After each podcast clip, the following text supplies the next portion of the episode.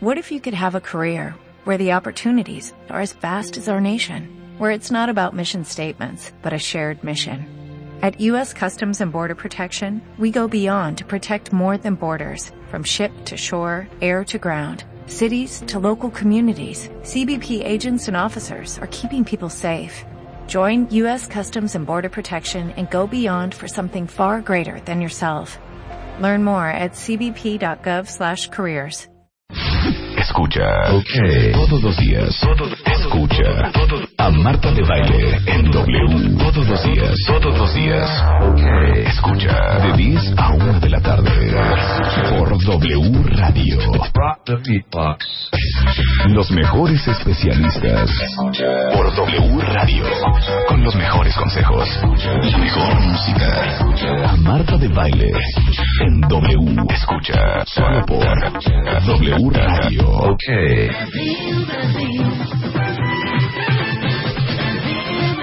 ¡Hey! Buenos días, cuentavientes. Desde Brasil para el mundo, la celebridad más grande del mundo mundial, Marta de Baile. ¿Cómo vas, hija? ¿Cómo vas? Hola, cuentavientes adorados. ¿Cómo voy? ¿Sí? Hija, pues feliz, mana, más que nada. Una cosa muy bonita. De hecho, esta mañana, muy temprano, porque allá son las 10 de la mañana, aquí son la 1 de la tarde, vamos tres horas adelante de México. En la mañana, yo creo que eran las 6 de la mañana hora de México, cuando les tuiteé una foto de lo linda que se veía la bahía de Río de Janeiro a esas horas de la mañana. ¿No viste la foto en Twitter? No le he visto, hija, no he Sí, visto Twitter. Eran yo. las seis de la mañana, Marta de baile. ¿Verdad? Sí. ¿Verdad? O sea, las llenaste seis de nuestras, esa las nueve tuyas. Y- Exactamente. Y luego y estoy en la playa y entonces les tuiteé a las mujeres cuentavientes para que se den su taquito de ojo la foto del fulano que me estaba poniendo el paraguas para que no me diera el sol, ¿verdad? Ajá. Y como traía una camisa puesta, hubo protesta en el Twitter. ¿Pero qué quieren que les diga? Que le diga al señor, quítate la camisa porque te voy a tomar una foto porque tengo unos cuentavientes en México bien morbosos. Pues no, ¿verdad? Y luego en Twitter empezaron varios así de, bueno, y para los hombres no hay nada. Entonces enfrente venía de una chava, este, ya mayorzuela, de unos 50 años, pero con un cuerpazo. Ajá. Y, este, asoleándose, bueno, como lagartija. Eso me impresiona mucho de Río, ¿eh? ¿Qué? Que todo el mundo, hagan de cuenta, una irresponsabilidad con el sol. todo el mundo está negro, negro, negro. O sea, de los negros hasta los blancos están negros. Ajá. Y esta chava, bueno, o sea, era color árbol, color árbol. ¿Saben qué color es ese, no? Sí, sí, sí, sí. Y este, y ya, pues ahí les mandé la foto, asoleándose feliz de la vida. Ya me compré un bikini brasileño, como debe de ser, para yo estar a tono. Y este, ¡Tómate foto! que no voy a mandar por Twitter, pero ¡Qué sí les quiero decir una cosa súper cañona de Río.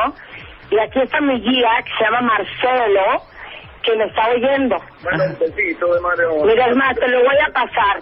Estás aire en la Ciudad de México, bueno, en todo México, y vas a hablar con Rebeca, que es mi productora. Y que hablo portugués perfecto. Perfecto portugués. Ajá. Tú le hablas todo en portugués, ¿ok? Te lo voy a pasar, Rebeca. Le dices, hola, Marcelo, Ajá. ¿ok? Sí. Marcelo. Oi, Rebeca, como está? Imagina, Marcelo. ¿Qué pasa? ¿Tú bien? Fala, fala, fala português bem, Rebeca, comigo. Como está você? É um Tá tudo maravilhoso. A cidade de México está bem? Perfectamente. Perfectamente Ah, maravilhoso. Perfeitamente, perfeito, perfeito do português, Rebeca. Estamos agora haciendo uma, uma salida de carro, de coche, de carro, Que- e ajá. vamos eh, almoçar fora. Vamos almoçar na confeitaria Colombo. ¡Wow! Cidade. Que a ir a un museo. Dice. ¿A mus Está aqui, está aqui Marta de, de, de biquíni, está totalmente carioca, já está habituada ao Rio de Janeiro, já. Ela e, e, e o senhor Juan. Tómale una foto, Marcelo, y mándanos por Twitter. Ah, vou sacar uma fotito das duas, com certeza. Qué, qué maravilla, qué maravilla, Marcelo. Te, te, quede, te quede bien, um abraço grande. Un abrazo, Marcelo. Pásame a, a- a Marta. Hasta luego. Voy a pasar para ella. Sí. Sí, ok, Yo creo que sí. entendiste perfecto todo lo que dijo, ¿no? Perfectamente, que van a ir a un museo que me extraña, ¿verdad? Porque a esta hora los museos están cerrados. No, no dijo que íbamos a ir a un museo. A un museo. Almo- almorzar a un Ah, entendimos, almorzar. No dijo una confitería, vamos a almorzar. Ok. No un museo, güey. Ok, a la una se almuerza allá en No Brasil. hija, para eso te mando a clases de portugués, para que no le entiendas de lo más básico al hombre. Oye, te voy a decir algo. Me encanta la voz de los hombres eh, cuando hablan de portugués. Pero ¿saben que es muy chistoso, cuentavientes? ¿Qué? No me había subido al avión, preciosísimo vuelo de la línea TAN, cuando todo el mundo me empezó a hablar en portugués, hija, y, y la verdad es que les digo algo, uno cree que es súper parecido al español, Sí, pero ¿no? no, ¿eh? O sea, hay un chorro de cosas que no se entienden, porque aparte hablan a una velocidad, o sea, magnánima. Pero lo mejor fue ayer que en- este, que estábamos comprando una cosa y entonces le dice el señor a Juan, oito. Y entonces Juan, ¿qué? Y le digo, ¿cómo que no sabes lo que te está diciendo? Pues no está diciendo dos, está diciendo ocho, Ajá. oito. Y Juan, es que no entiendo. Ajá. o sea, ¿cómo? Oito. Oito, estás de acuerdo que es clarísimo que es Ocho, claro. Y Juan, no entiendo cuánto es. ¿Cómo no vas a entender si es oito? ¿Qué es? Ocho, Ajá. pero, pero mu- mu- es para que se rían, ¿eh? Sí, sí que, pues, o sea, dile, dile, Ahora, dile, dile a Juan, dile a Spider-Man que se agarre su... Yo no les miento. ¿Qué? Estoy impresionada, impresionada del tráfico que hay en Río de Janeiro. ¿Te cae? Es que no, no, es que no me están entendiendo los niveles. O sea, si ustedes creen que en México vivimos en el infierno, no saben lo que es esto. Porque ¿saben qué pasa? Que Río, que es una ciudad que fue planeada en los 60 no tiene grandes avenidas. Entonces, la avenida que corre Leblon, que es una playa, eh, Ipanema, Copacabana, toda esta área, y que te transporta a San Conrado, que es otra área, y Barra de, Tiju- Ba- Barra de Tijuca, que es otra área, Ajá. es una, ca- básicamente son como dos calles. Ajá. A ver, quiero que, quiero que, quiero que visualicen esto. O sea, dime cuál, la vía principal a qué se parece aquí en México, ¿insurgentes? O sea, la, la, no hombre, ¿de qué estás hablando, hija? Para nada. Entonces, ¿cuál es la vía princi- principal? Podría ser, déjenme, déjenme pensar en cuál será. Un Pues. Pudiera venir en cualquier bulevarcito pequeño de... Ahorita le tomo una foto a la calle principal que rodea todo el mar y entonces es la calle que tienes que tomar para venir a Ipanema, Copacabana y Leblon. Pero es una callecita muy angosta, unos, unos 3, 4 metros de ancho, Ajá. y eso, eso corre, eso corre para llegar a todas las otras colonias. Entonces, ayer fuimos a un lugar que se llama Barra de Tijuca, ¿ok? Ajá. Y háganse cuenta que Barra de Tijuca, si ustedes están en Polanco, sería como ir a Echegaray, ¿ok? Esa es más o menos la distancia. Ok. Al regreso, como es una calle que tiene solo un carril de ida y un carril de regreso, se paró un camión en el carril de ida. Sí, Entonces, parado. Como estaba descompuesto, hicimos como de Polanco a Chegaray exactamente dos horas y media. No bueno, no bueno. que yo decía, me quiero matar. O sea, O como de aquí a Puebla, sin tráfico. Para que no se quejen del tráfico. O sea, yo le decía a Juan, o sea, Río es Caleta meets Naucalpan. O sea, Oye. Es una cosa fuertísima el tráfico. Pero dime algo, fuertísima. ¿no hay una costerita o algo como para ir viendo las playas desde tu coche? No. Sí, claro, o sea, porque esa calle que yo les digo rodea toda la playa desde, desde atrás. Esa es la- Son kilómetros y kilómetros. Esa es la costera, como nuestra costera de Yo Acapulco. me quería matar, o sea, literal, dos horas y media. Teníamos una reserva en un restaurante a las ocho y media de la noche, llegamos a cenar a las diez y media. Entonces, este, eso está muy fuerte. Y les voy a decir otra cosa, ¿eh? Bendigo a todos los que vienen a Brasil al Mundial, porque si ahorita que no hay Mundial y que no hay el sentido, está así la cosa, espérense en el mes de junio, cuando, este, por, por lo menos Río, que es una, una, una ciudad grande, pero con una vialidad pequeña, con ese sentido de que viene de todas partes del mundo, no me quiero imaginar lo que va a hacer llegar al, al Maracaná o en cualquier estadio donde sean los partidos. No, ya veo, trafical horrendo. Oye, ¿y el, ¿y el clima? Ahora, ¿Calorón horrendo? calorón, estamos a 34 grados y les, les, digo que les mandé fotos de la gente que viene en la playa. Ahorita Juan le tomó una foto de una chava que se las va a mandar. Lo más chistoso de todo es que aquí es de todo, ¿eh? O sea, ¿tú crees que solo hay cuerpazos y que todas las brasileñas y los brasileños tienen un cuerpo espectacular? Claro que no. Pero ¿saben que sí me ha impresionado muchísimo? Que la brasileña tiene una gran autoestima. Y aunque traiga 27 kilos encima, ella muy digna y muy segura de sí misma, cosa que deberíamos de, copiar y de tener muchas más mujeres en el mundo. Trae su tanguita y su bikini, aunque traiga panza, gordos y celulitis. ¿Miento o no miento, Marcelo? Que dice, es verdad. Oye, pues qué bonito. Dice, dice Marcelo que no, las mujeres brasileñas no tienen problemas con la forma. A ver, explica, Marcelo. Aman, aman su en cuerpo. México somos muy nerviositas. Exacto, exacto. Hola, eh, Rebeca. Marcelo, explícanos, explícanos qué onda con el cuerpo. está explicando para ustedes exactamente así. Son la, la vida, son muy gana de vida, ¿sabes? Eh, por más gorditos que sean, están afuera también con las tanguitas pequeñas. Eh, pero que la, la, gran mayoría, la gran mayoría están haciendo ejercicio siempre en la playa, caminando, corriendo ahí con la bicicleta. Entonces, es una ciudad muy bonita, pero que o que él habló, habló a respecto de, de tráfego realmente está un absurdo ahora para nosotros, ¿saben? Entonces, no sé cómo va a ser la Copa del Mundo, como él habló. vamos que vamos. Wow. No, pues que Dios los bendiga, mi querido Marcelo. ¿Eh? Porque la final, la final va a ser México-Brasil, nada más te digo. Está bueno, está bien. ¿Eh? Chao, chao. Va a ser final de Copa. Sí, la final, exactamente. México-Brasil. México 4, Brasil 1. Ah, okay. Ahí está mi marcador. Yo estuve, yo, yo estuve en Ciudad de México, yo conozco bastante ahí la, la, los países también. Estuve trabajando en Club Med de, de, Playa Blanca, ¿conoce? En Mazatlán. Mazatlán, claro que sí, por supuesto. Entonces, entonces Bellísima playa. En Club Med allá de Playa Blanca hace 20 años atrás. Ahí. Uy, Marcelo, encantó, no, pues ya llovió. Me encantó lo México, me encantó mucho la persona de México también. Aquí los queremos mucho, la neta. Eh, no, ¿Eh? Qué bueno, qué bueno. Está bueno, entonces yo voy a pasar para ella. Te mando un beso, Marcelo. Ya Marcelo, como oye, es, que ya es como de nuestra familia, no, ¿eh? Seguro que me impresiona la autoestima de estas mujeres, ¿eh? Les vale, no les importa la forma de su cuerpo. Ellas se ponen bikini y ahí andan en la playa felices. No, pues te voy a decir menos algo. traumadas que nosotros. Cla claro, menos traumadas y sí, está, aman su cuerpo, pero me está diciendo Marcelo que independientemente que estén así, están haciendo ejercicio, Marta.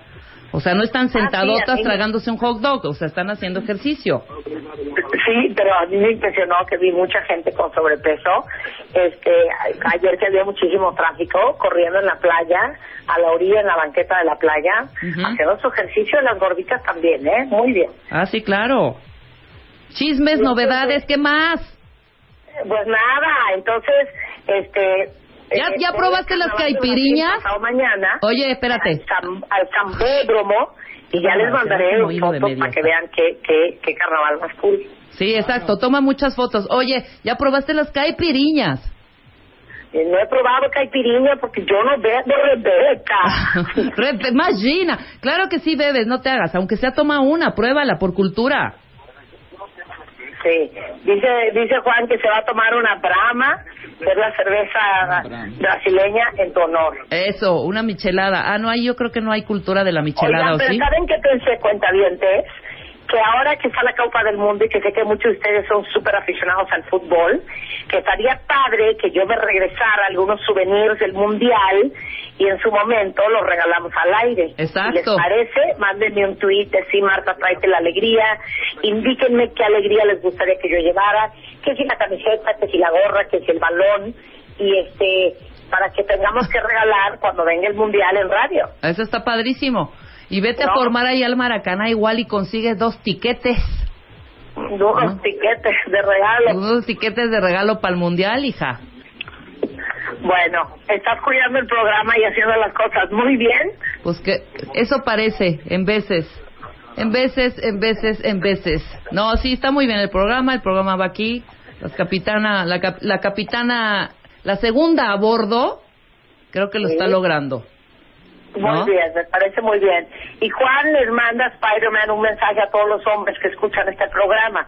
Me está preguntando si ustedes quieren que él, en algún momento u otro, él tome fotos de mujeres sin bikini y se las tuitee.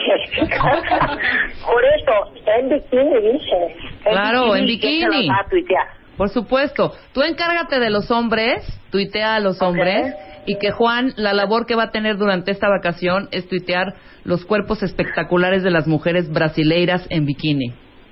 Ok, dice que va a tuitear a todas las mujeres brasileñas que él quiera, menos a la suya. Ok. Habías de tomarte así como, como muy sugerido enseñarnos ese bikinito, hija. No seas fresona. Vaya, hija, ¿no ves que no me dejas? Así güey? tantito como de lejecitos, así de, ay, esta es otra, y típico. Anda. Soy yo, ¿no? Luego por eso se enoja que me dicen una meosa, entonces dice que no, que no vaya a mandar yo una foto en bikini. Bueno, de todos modos, Pero, tómale ¿sabes foto al bikini. Veré qué puedo hacer. Tómate, tómale foto al bikini y ense, porque ya me imagino la maravilla de, de trajes de baño y bikinis, ¿o no? Tráeme unas hawaianas, Sí. Marta. Claro, hoy me compré uno, se los voy a tuitear al rato, ¿ok? Muy bien, perfecto. Ok. ¿Qué más? Les, les mando besos y alegrías. ¡Te extrañamos! Albricias, albricias, ¿Eh?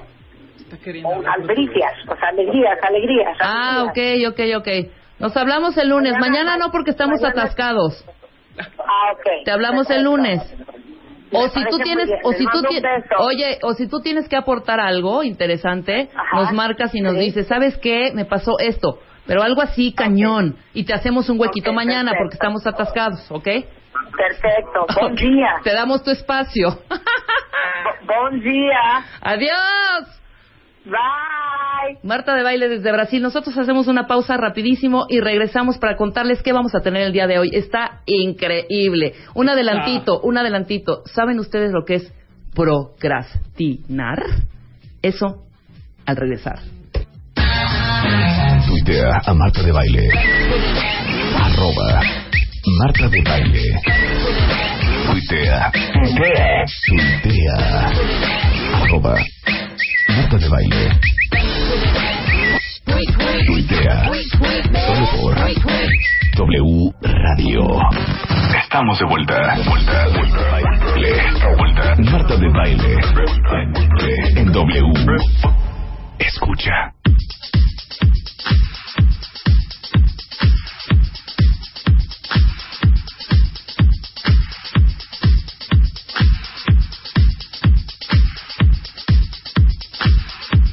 Estamos oyendo voces. Oigo voces, oigo voces, oigo voces. ¡Qué horror! Pero está buenísimo. No saben el programa que vamos a preparar, mis queridos cuentavientes. Son 10 con 29 de la mañana y como se los dije, está con nosotros Edilberto Peña de León, Hola. nuestro neuropsiquiatra, maestro en ciencias médicas y director de investigación de INCIDE, Instituto eh, de Neurociencias, Investigación y Desarrollo Emocional. Ese mismo. Bienvenido nuevamente, Edilberto, a esta tu casa. No, hombre, gracias. Gracias, Rebeca. Empacadito. A ver Sí. si, si hicimos nuestra tarea. A ver. Te voy a poner un ejemplo. A ver, a ver. Yo sé hace dos meses que tengo que verificar mi coche, ¿no? Entonces ahí estoy. Ay, me quedan dos meses, hombre. Pasó todo el mes. Ay, güey, pues me queda todo un mes todavía. Hijo, fui ayer, casi casi. Ajá. ¿no? Y último día. Último día, atascado, yo, ya sabes, en, en el acelere total, una pesadilla, etcétera, etcétera. Fui el, el fin de semana, pero pues es lo mismo, ¿no? O sea, ya a punto de terminarse el mes y, de ter- y, evidentemente terminarse mi, Plazo. mi plazo para pagar. Sí. Segundo punto. Tengo que cambiar mi plan de Telcel porque ya me está... eh, Ya ya, no, ya no me queda. Ajá. Bueno, mi corte son los 12 de cada mes. Ya llevo cuatro meses esperando, no al siguiente corte, al Siguiente. siguiente corte, al siguiente corte. ¿Esto es hacerme güey o es procrastinar? Esto es. Para. Esto es precisamente la definición de procrastinación. Son los postergadores profesionales. Ajá. Pero fíjate, eh, incluso sería lo contrario a ser una persona ejecutiva. Pero vamos a utilizar tus ejemplos Ajá. para describir las trampas que pasan en la cabeza de un procrastinador. Exacto, venga. Entonces, mira, la primera trampa es el día que, como cualquier adicto, alcohólico, eh, mm, a- a- adicto al juego, a, a lo que sea. ¿Solo por hoy? No, Ah. el día que yo quiera lo puedo dejar. El día que yo quiera llevar a verificar mi coche lo voy a llevar a verificar. Sí, no tengo ningún problema. Y de ahí escuchamos las historias de todos aquellos amigos de yo siempre quise dejar de fumar y el día que dejé de fumar, ese día dejé de fumar. Ajá. Con toda la magia, ¿no? Entonces tengo que ir a verificar mi coche, no hay problema. El día que yo me organice, ese día en la mañana me levanto, voy y llevo mi coche a verificar. Entonces esa es la primera trampa del procrastinador, que está esperando que las cosas pasen. La segunda trampa es esperar el momento de inspiración divina, ¿no? Ajá. Entonces, como tú dices, el plan de Telcel. Mm, pues mira, tiene que ser un día que esté yo cerca del centro de atención Telcel, entonces acomodo una comidita con mi amiga que vive ahí a un lado, Exacto. y entonces un viernes que no sea viernes de quincena, y entonces ese me va a funcionar padrísimo para ir a hacer mi cambio de plan. Entonces todos los demás doces no me van a funcionar. Estoy esperando el momento de inspiración divina, porque yo hago las cosas por inspiración, no por obligación. Claro, ¿no? exactamente. Sí. Ahora, es un es diferente hacerlo hacer las cosas porque procras- procrastinar yo lo defino así, postergar todas esas tareas importantes más no urgentes. Ajá. Cuando ya se vuelve urgente, vas y lo haces. Sí, Y lo haces bien, ¿no? y lo haces bien y lo haces rápido. Me refiero a esto, por ejemplo, vamos a poner otro ejemplo eh, Sí. en el trabajo. Tengo que entregar eh, toda Reporte. una, todo, sí, todo un reporte anual Sí. en marzo. Esto yo ya lo sé desde octubre. Pero estamos a octubre. Sí, claro. Oye, Viene la espérate, Navidad. Viene Navidad. no sé qué. Halloween, ya de Ok. muerte, Navidad, claro. Es importante porque la compañía lo requiere Sí. para una presentación que van a tener, ¿no? Yo espero octubre, pasa noviembre, pasa diciembre, regreso. Ay, enero, espérate. Dos segundos, estamos, estamos arrancando. Febrero ya te empieza como a dar un poco de nervio, ¿no? Sí. Ya lo importante se está convirtiendo en urgente. Sí. Porque aparte se te está acumulando más chamba, no solo esa, ¿no? Llegas a una, una semana antes de la entrega de tu reporte. Entonces, en friega tienes que ponerte las pilas y sacar todos los datos para entregar perfectamente ese reporte Sí. ahí ya se convierte en urgente. Esa es mi teoría. En el momento que se convierte en urgente, lo haces bien, sale bien, porque sabes que va a salir bien, ¿no? Pero estás procrastinando. Son todas esas gentes que dicen, yo soy muy bueno trabajando bajo, Bajo presión. presión. Exactamente, exactamente es A eso. mí no me pongan a organizar las cosas. Fíjate, esa es la tercera trampa. Ahí vamos en las trampas. De hecho, le había mandado a Diana un, un link de un blog que sería Ajá. bueno que lo, lo vieran los cuentavientes Ahorita porque más o menos las describe. Pero esa tercera trampa es, me voy a poner a hacer el reporte anual de la empresa. Entonces me siento enfrente de la computadora y, ¿por dónde empiezo? Ujú. ya no supe por dónde empezar, entonces espérame. Pero hay un pendiente más urgente que me pidieron que tenía que entregar hoy a las 12, entonces me voy a poner a hacerlo.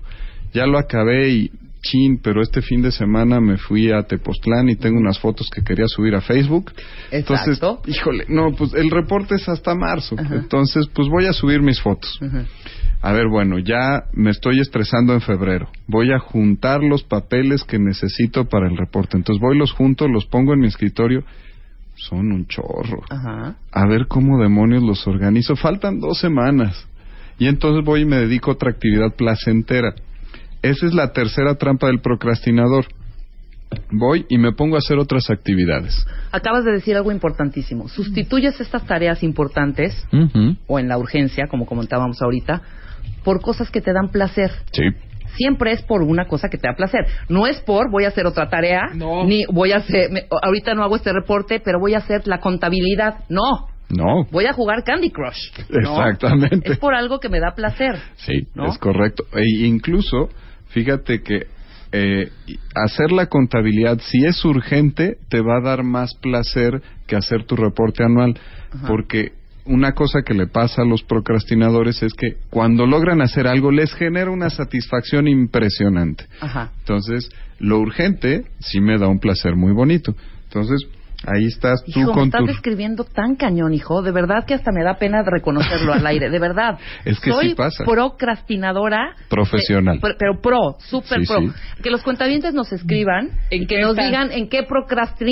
Pro, que también la palabra, ¿eh? Procrastinan. Pero en Ajá. qué procra- o sea, si yo, por ejemplo, es que muchos están diciendo que con actividades, por ejemplo, de tesis, Sí. muchos de, de- así de, llevo cinco años Ah, haciendo no, mi la tesis. procrastinación en la Y no. tesis está cañona, ¿eh? Está, o sea, pero quieres que te digan en qué pierden el tiempo o ¿En qué pierden el tiempo? o sea, en qué se distraen, Exactamente. en qué Porque, procrastinan. fíjate, eso que nos van a decir en qué se están entreteniendo sirve para describirlos perfectamente. ¿Por qué? Exactamente. Porque te dedicas al Candy Crush o a la actividad placentera, pero la realidad es que ni siquiera la puedes disfrutar No, como deberías de disfrutarla.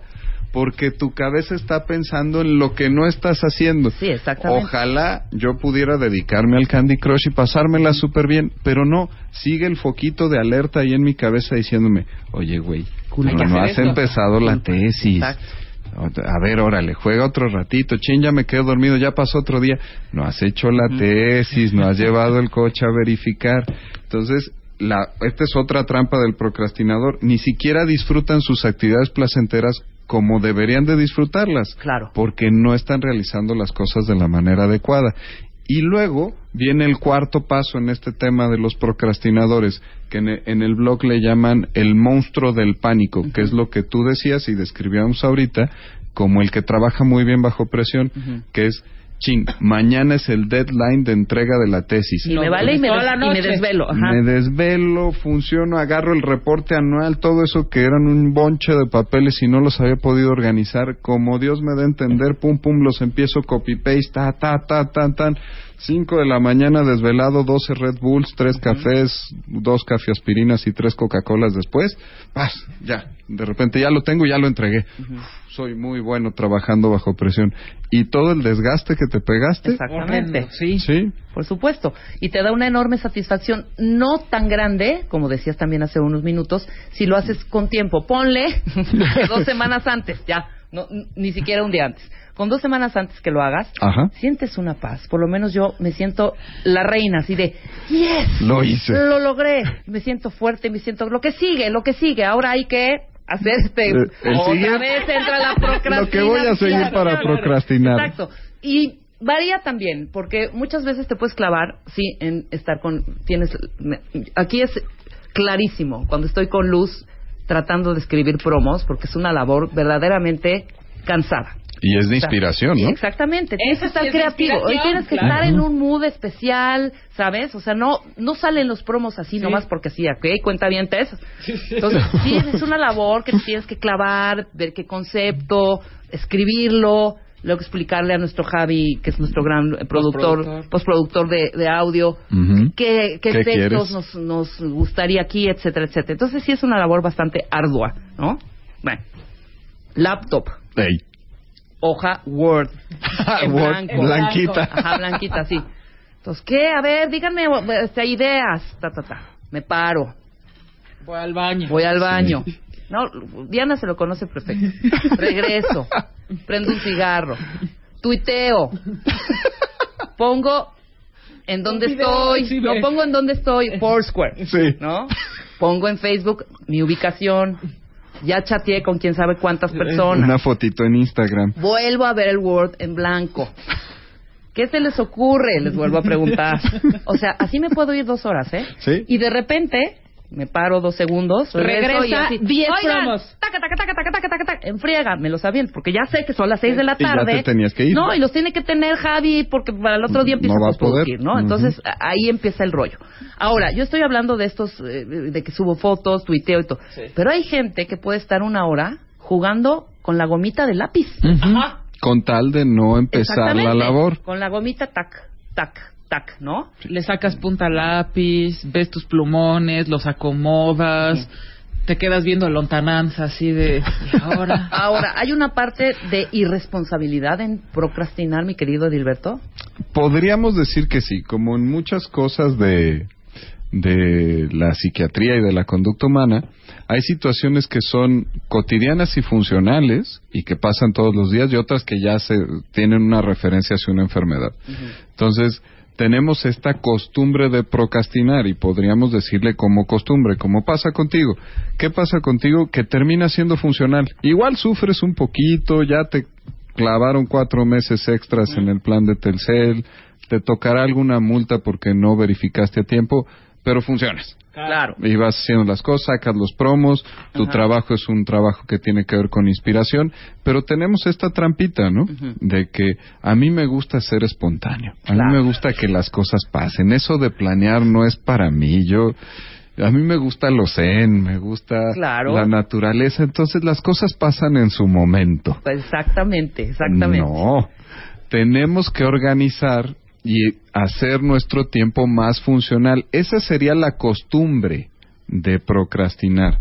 Están los que procrastinan como un síntoma de enfermedad, que era hace un momento lo platicábamos fuera del aire. Hay dos grandes vertientes, serían sobre todo los, las personas que tienen personalidades de tipo obsesivo, que son tan perfeccionistas que entonces para poder entregar mi promo tiene que quedar cuadrado, perfecto, hecho a la medida, si no, no lo entrego. Claro. Y si no, no sirve.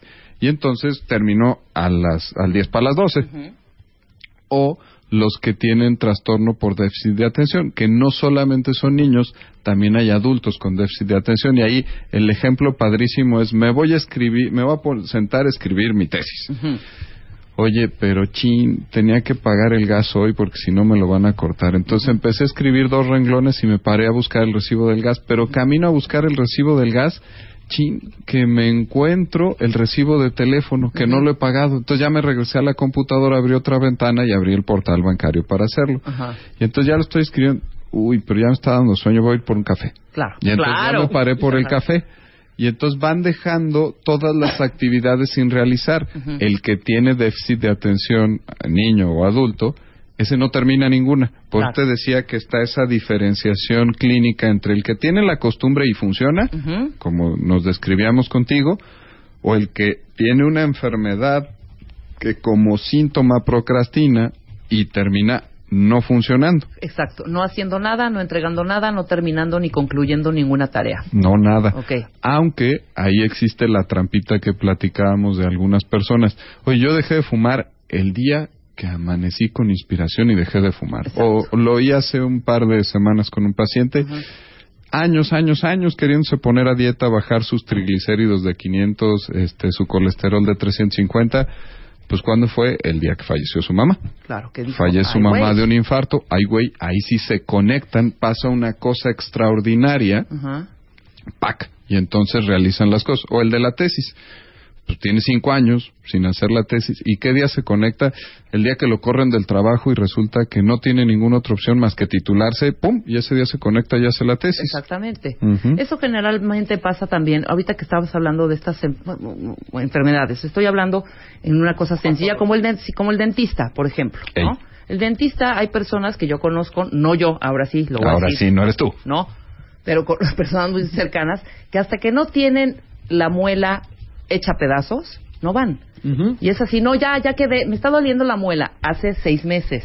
Sí. ¿Ya fuiste al dentista? Sí, ya puse mi cita. Y, y siempre están eh, cancelando y cancelando, cancelando y cancelando y cancelando. Y fíjate que estas personas también siempre tienen la excusa perfecta. O sea, nunca es porque no se me da la gana. Claro. Es porque, híjole, fíjate que de chiquito me iba tan mal en el dentista y una vez me desmayé, que entonces yo hago todo lo posible y te lo ponen fundamentado como una fobia o como una excusa.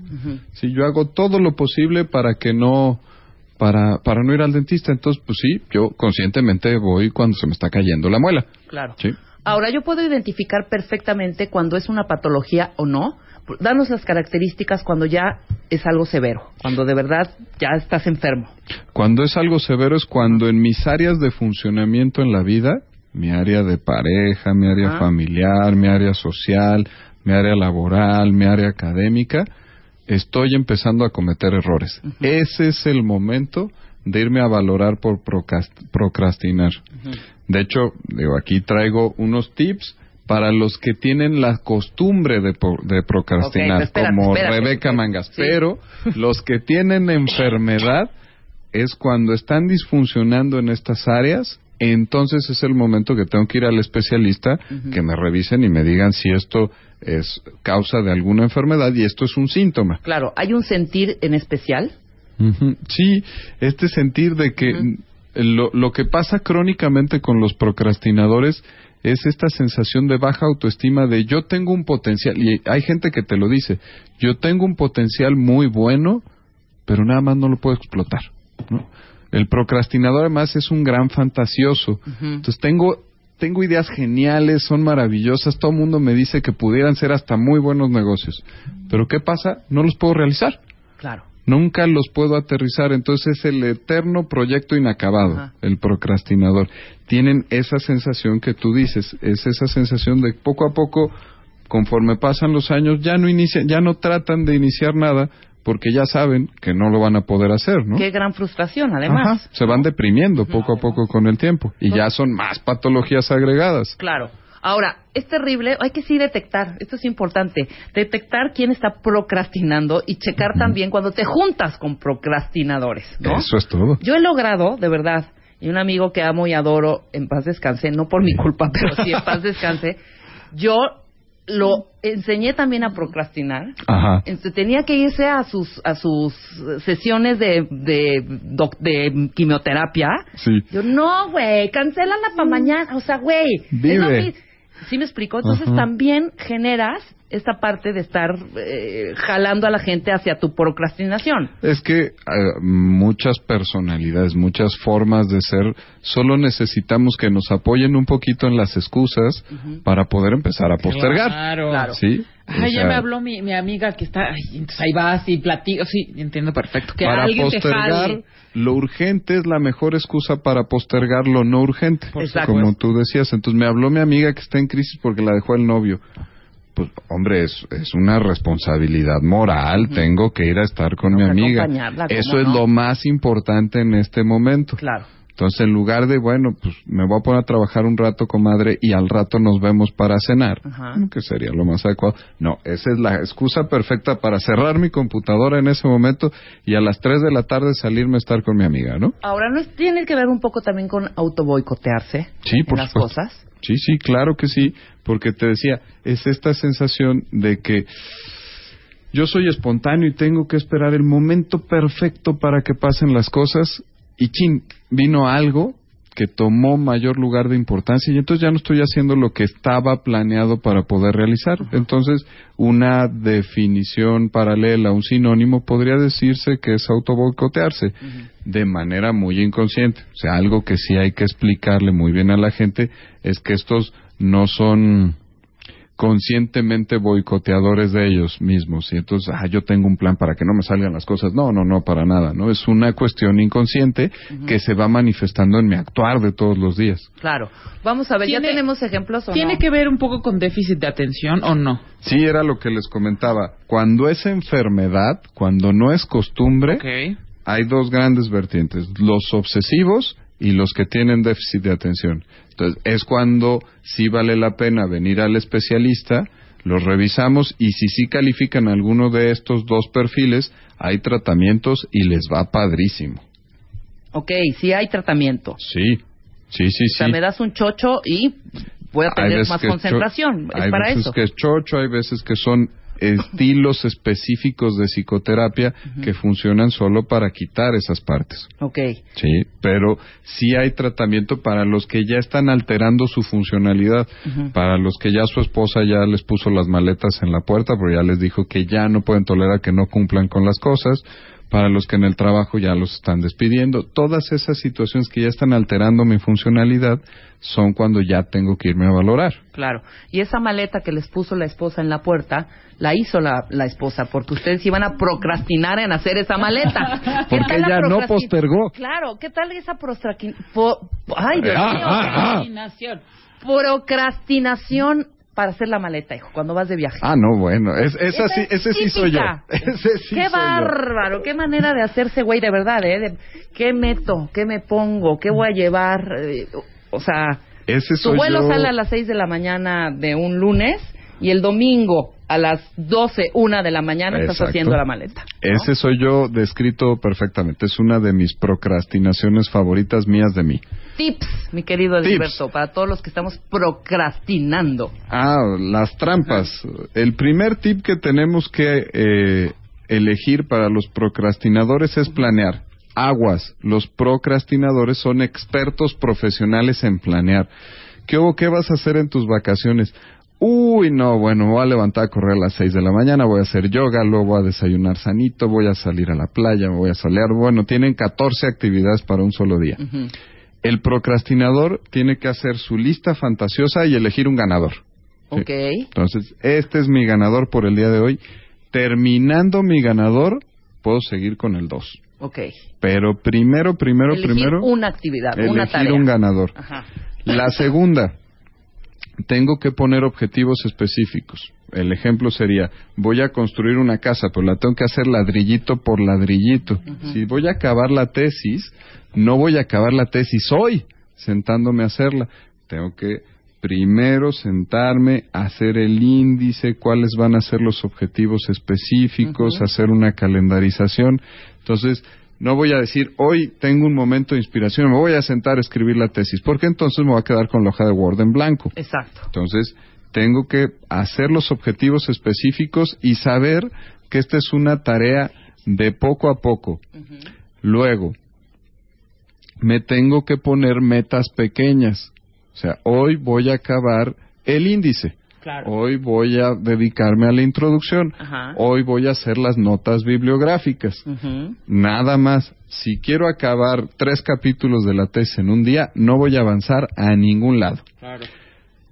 Tengo que crear mi propio monstruo de pánico, no el del mundo. No cuando se vence el término de la verificación. No, no, no. Tengo mi monstruo de pánico es mi propio deadline y ese lo voy a definir yo y lo voy a definir dos semanas antes de que venga el límite para la verificación. Claro, pero ese es un problema muy grande para los procrastinadores. Como sabemos que es nuestro propio deadline, nos vale gorro. Lo tengo o sea, que el hacer deadline público. tiene que venir de fuera. Exactamente, de verdad, lo tengo esa que hacer porque si público. no, no lo hacemos, Edilberto. Voy a hacer una pausa rapidísimo. Nos faltan unos cuantos tips más, Sí. pero regresando del corte. Ya ¿les estás. parece? No se vayan. Escribe a Marta de Baile. Escribe. Radio arroba martadebaile.com. Radio arroba martadebaile.com. Escribe solo por W Radio. Este mensaje es para todos los músicos rockeros, causeros, yaceros, poperos, mariachis y gruperos en México y el mundo. Rola tu rola, Marta de Baile. Una oportunidad única para mostrar tu talento y ser escuchado a lo largo y ancho del planeta. No importa el género, solo tienes que componer el tema musical del programa de Marta de Baile para ser escuchado todos los días. Solo por W Radio. ¿Quieres más exposición? Métete ahora a martadebaile.com y checa la duración y las palabras clave que debe llevar tu rola. Préndete, escribe, ponle música y rola tu rola a Marta de Baile. Solo por W Radio.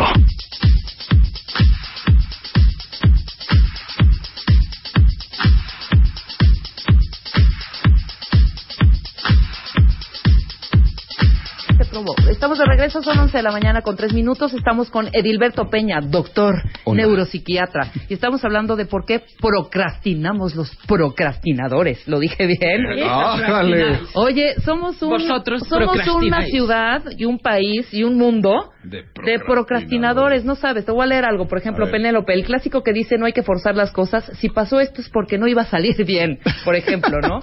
Eh, eh, Eduardo dice, perdón, Eduardo es una flor que me hace. Gracias, Eduardo Morales. Alberto, ahora entiendo muchas cosas. Soy un súper talentoso diseñador.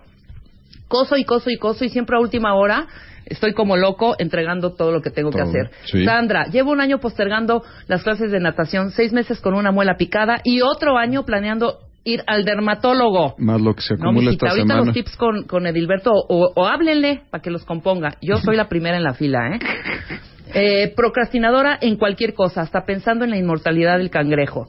Eh, me están observando, necesito ayuda, dice Andrea. Hijo, o Ya sea, está. son tweets y tweets y tweets. Todos procrastinamos. Todos ¿no? procrastinamos. O sea, no hay uno que diga, no, güey, yo soy súper responsable, tengo súper voluntad. O sea, no hay. El que esté libre de procrastinar que tire la primera piedra. Claro, que tire la primer tarea. También.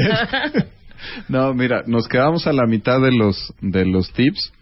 Habíamos cerrado con el tema de estar haciendo metas pequeñas, bien claritas, bien específicas Ajá. y con un porcentaje altísimo de que las voy a lograr. Aunque suenen muy tontas y muy facilitas para mi capacidad superior. Pian pianito, pian Pian pianito. pianito. Hay que empezar de algo, ¿no? Ajá. Entonces, la primera, planear. Vamos a nomás retomar. Y elegir tu ganador. Exactamente. O sea, si tienes 80, Ey. elige una sola, pero Una hazla. sola. Ok. Luego, la segunda era tener objetivos bien específicos. Mi tarea grandotota la tengo que disecar, Ajá. seccionar y poner eh, metas intermedias para irlas logrando, que sean chiquitas, que sean claras y que sean manejables. Y ahora sí, llegamos al momento de dejar de ser procrastinadores y ser ejecutivos. Entonces, al momento de ejecutar la primera ley contra la procrastinación es que todo en la vida es una elección. Si yo elijo, estoy agarrando al A y estoy negando al B.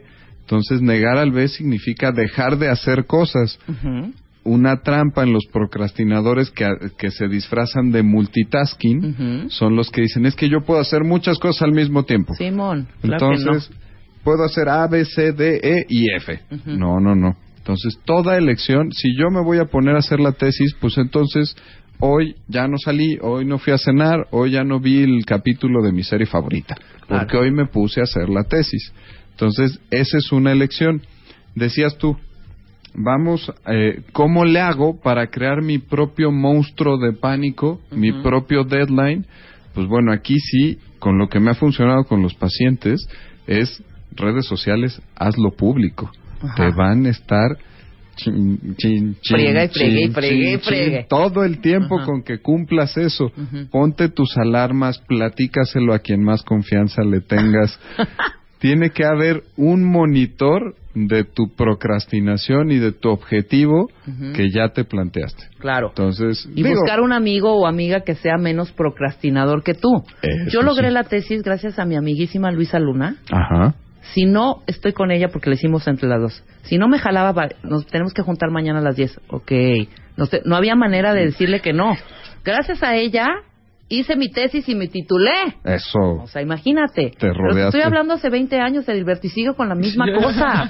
O sea, no se me quita. ¿Dónde está? ¿Dónde está? Ay, Dios mío, qué horror. Y el último sería estar muy consciente que mis avances van a ser lentos, pero que tienen que ser continuos.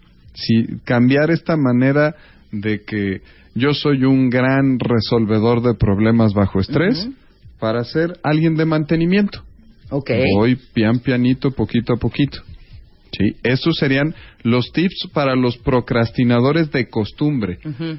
Para los que tienen alteraciones en su funcionalidad, en su vida y que están siendo grandemente afectados, O sea, lo que ya es patológico. esos tienen que ir al profesional de la salud mental para ver por qué demonios está ese síntoma de procrastinación. Ajá. Sí, O sea, vas hasta el fondo, desmenuzas y ¿necesitas medicarlos o a veces qué? sí, a veces no.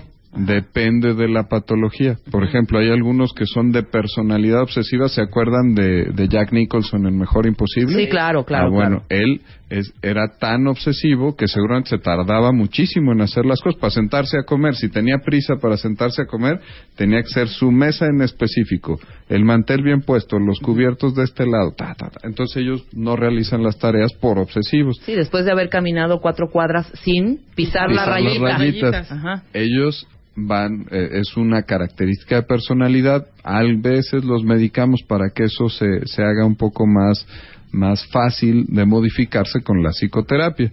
Y si, por ejemplo, estamos hablando de los de déficit de atención, esa es una carencia de un neurotransmisor en la cabeza, que si no lo pones ahí, pues bueno, van a andar navegando en la procrastinación y en, la, en el fracaso y en la frustración Claro. pues, el resto de la vida. Ahora, ¿es justificarse o no? Tú dime.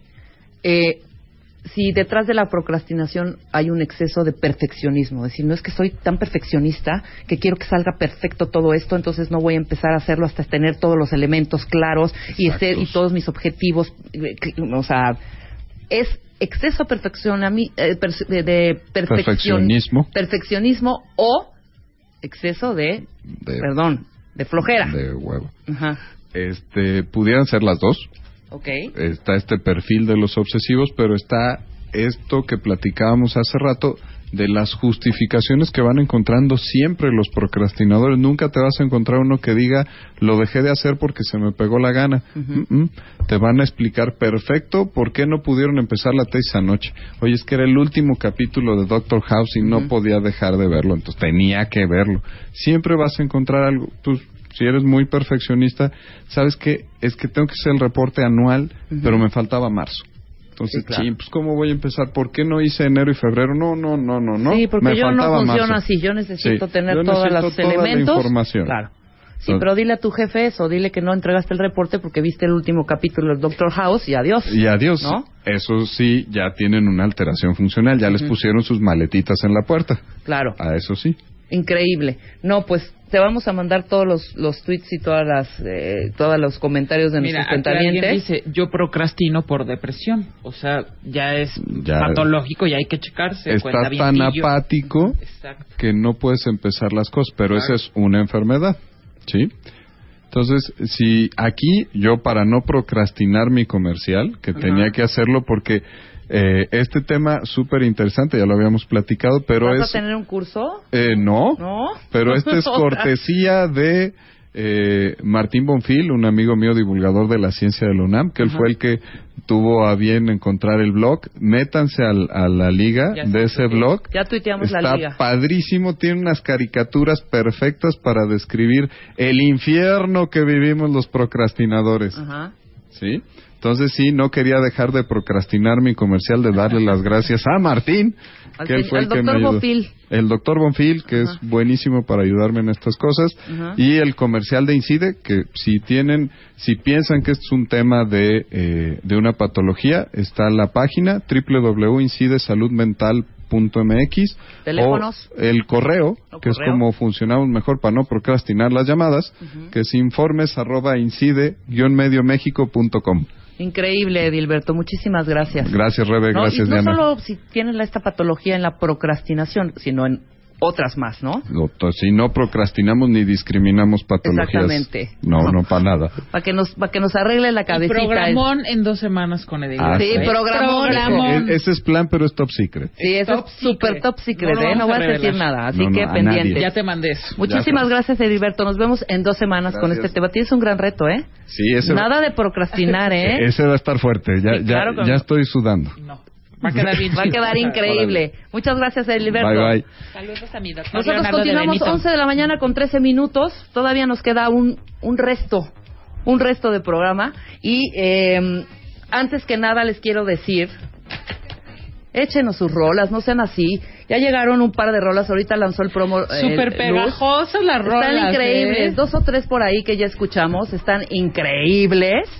Y muy fácil, tienen ahí algunas palabritas que tienen que conjugar en su letra, porque muchos nos están escribiendo, es que está muy difícil, ¿cómo voy a...? Pues es que tiene que decir de qué programa es, en qué horario y qué estación, o sea, es súper fácil. Que vengan nada más las palabras, Marta de Baile, W Radio, si quieren poner la hora de 10 a 1, pónganla, si no, no, da lo mismo, pero que tenga que ver con el programa, para que esté el tema rolando por lo menos un par de meses. Vamos a rolar todas las rolas, todas pero pues es una gran exposición, todos estos talentazos que están allá afuera, pues qué mejor que expongan su trabajo y más de 10 a 1 con Marta de Baile. Y quizá pues por ahí salga salgan otros planes y otros proyectos. Por lo pronto, póngase a escribir, agarren su guitarra, un micrófono y órale. Ahora es, la tecnología está tan avanzada que inclusive en su en su iPhone ya hay aplicaciones para hacerlo, ¿no?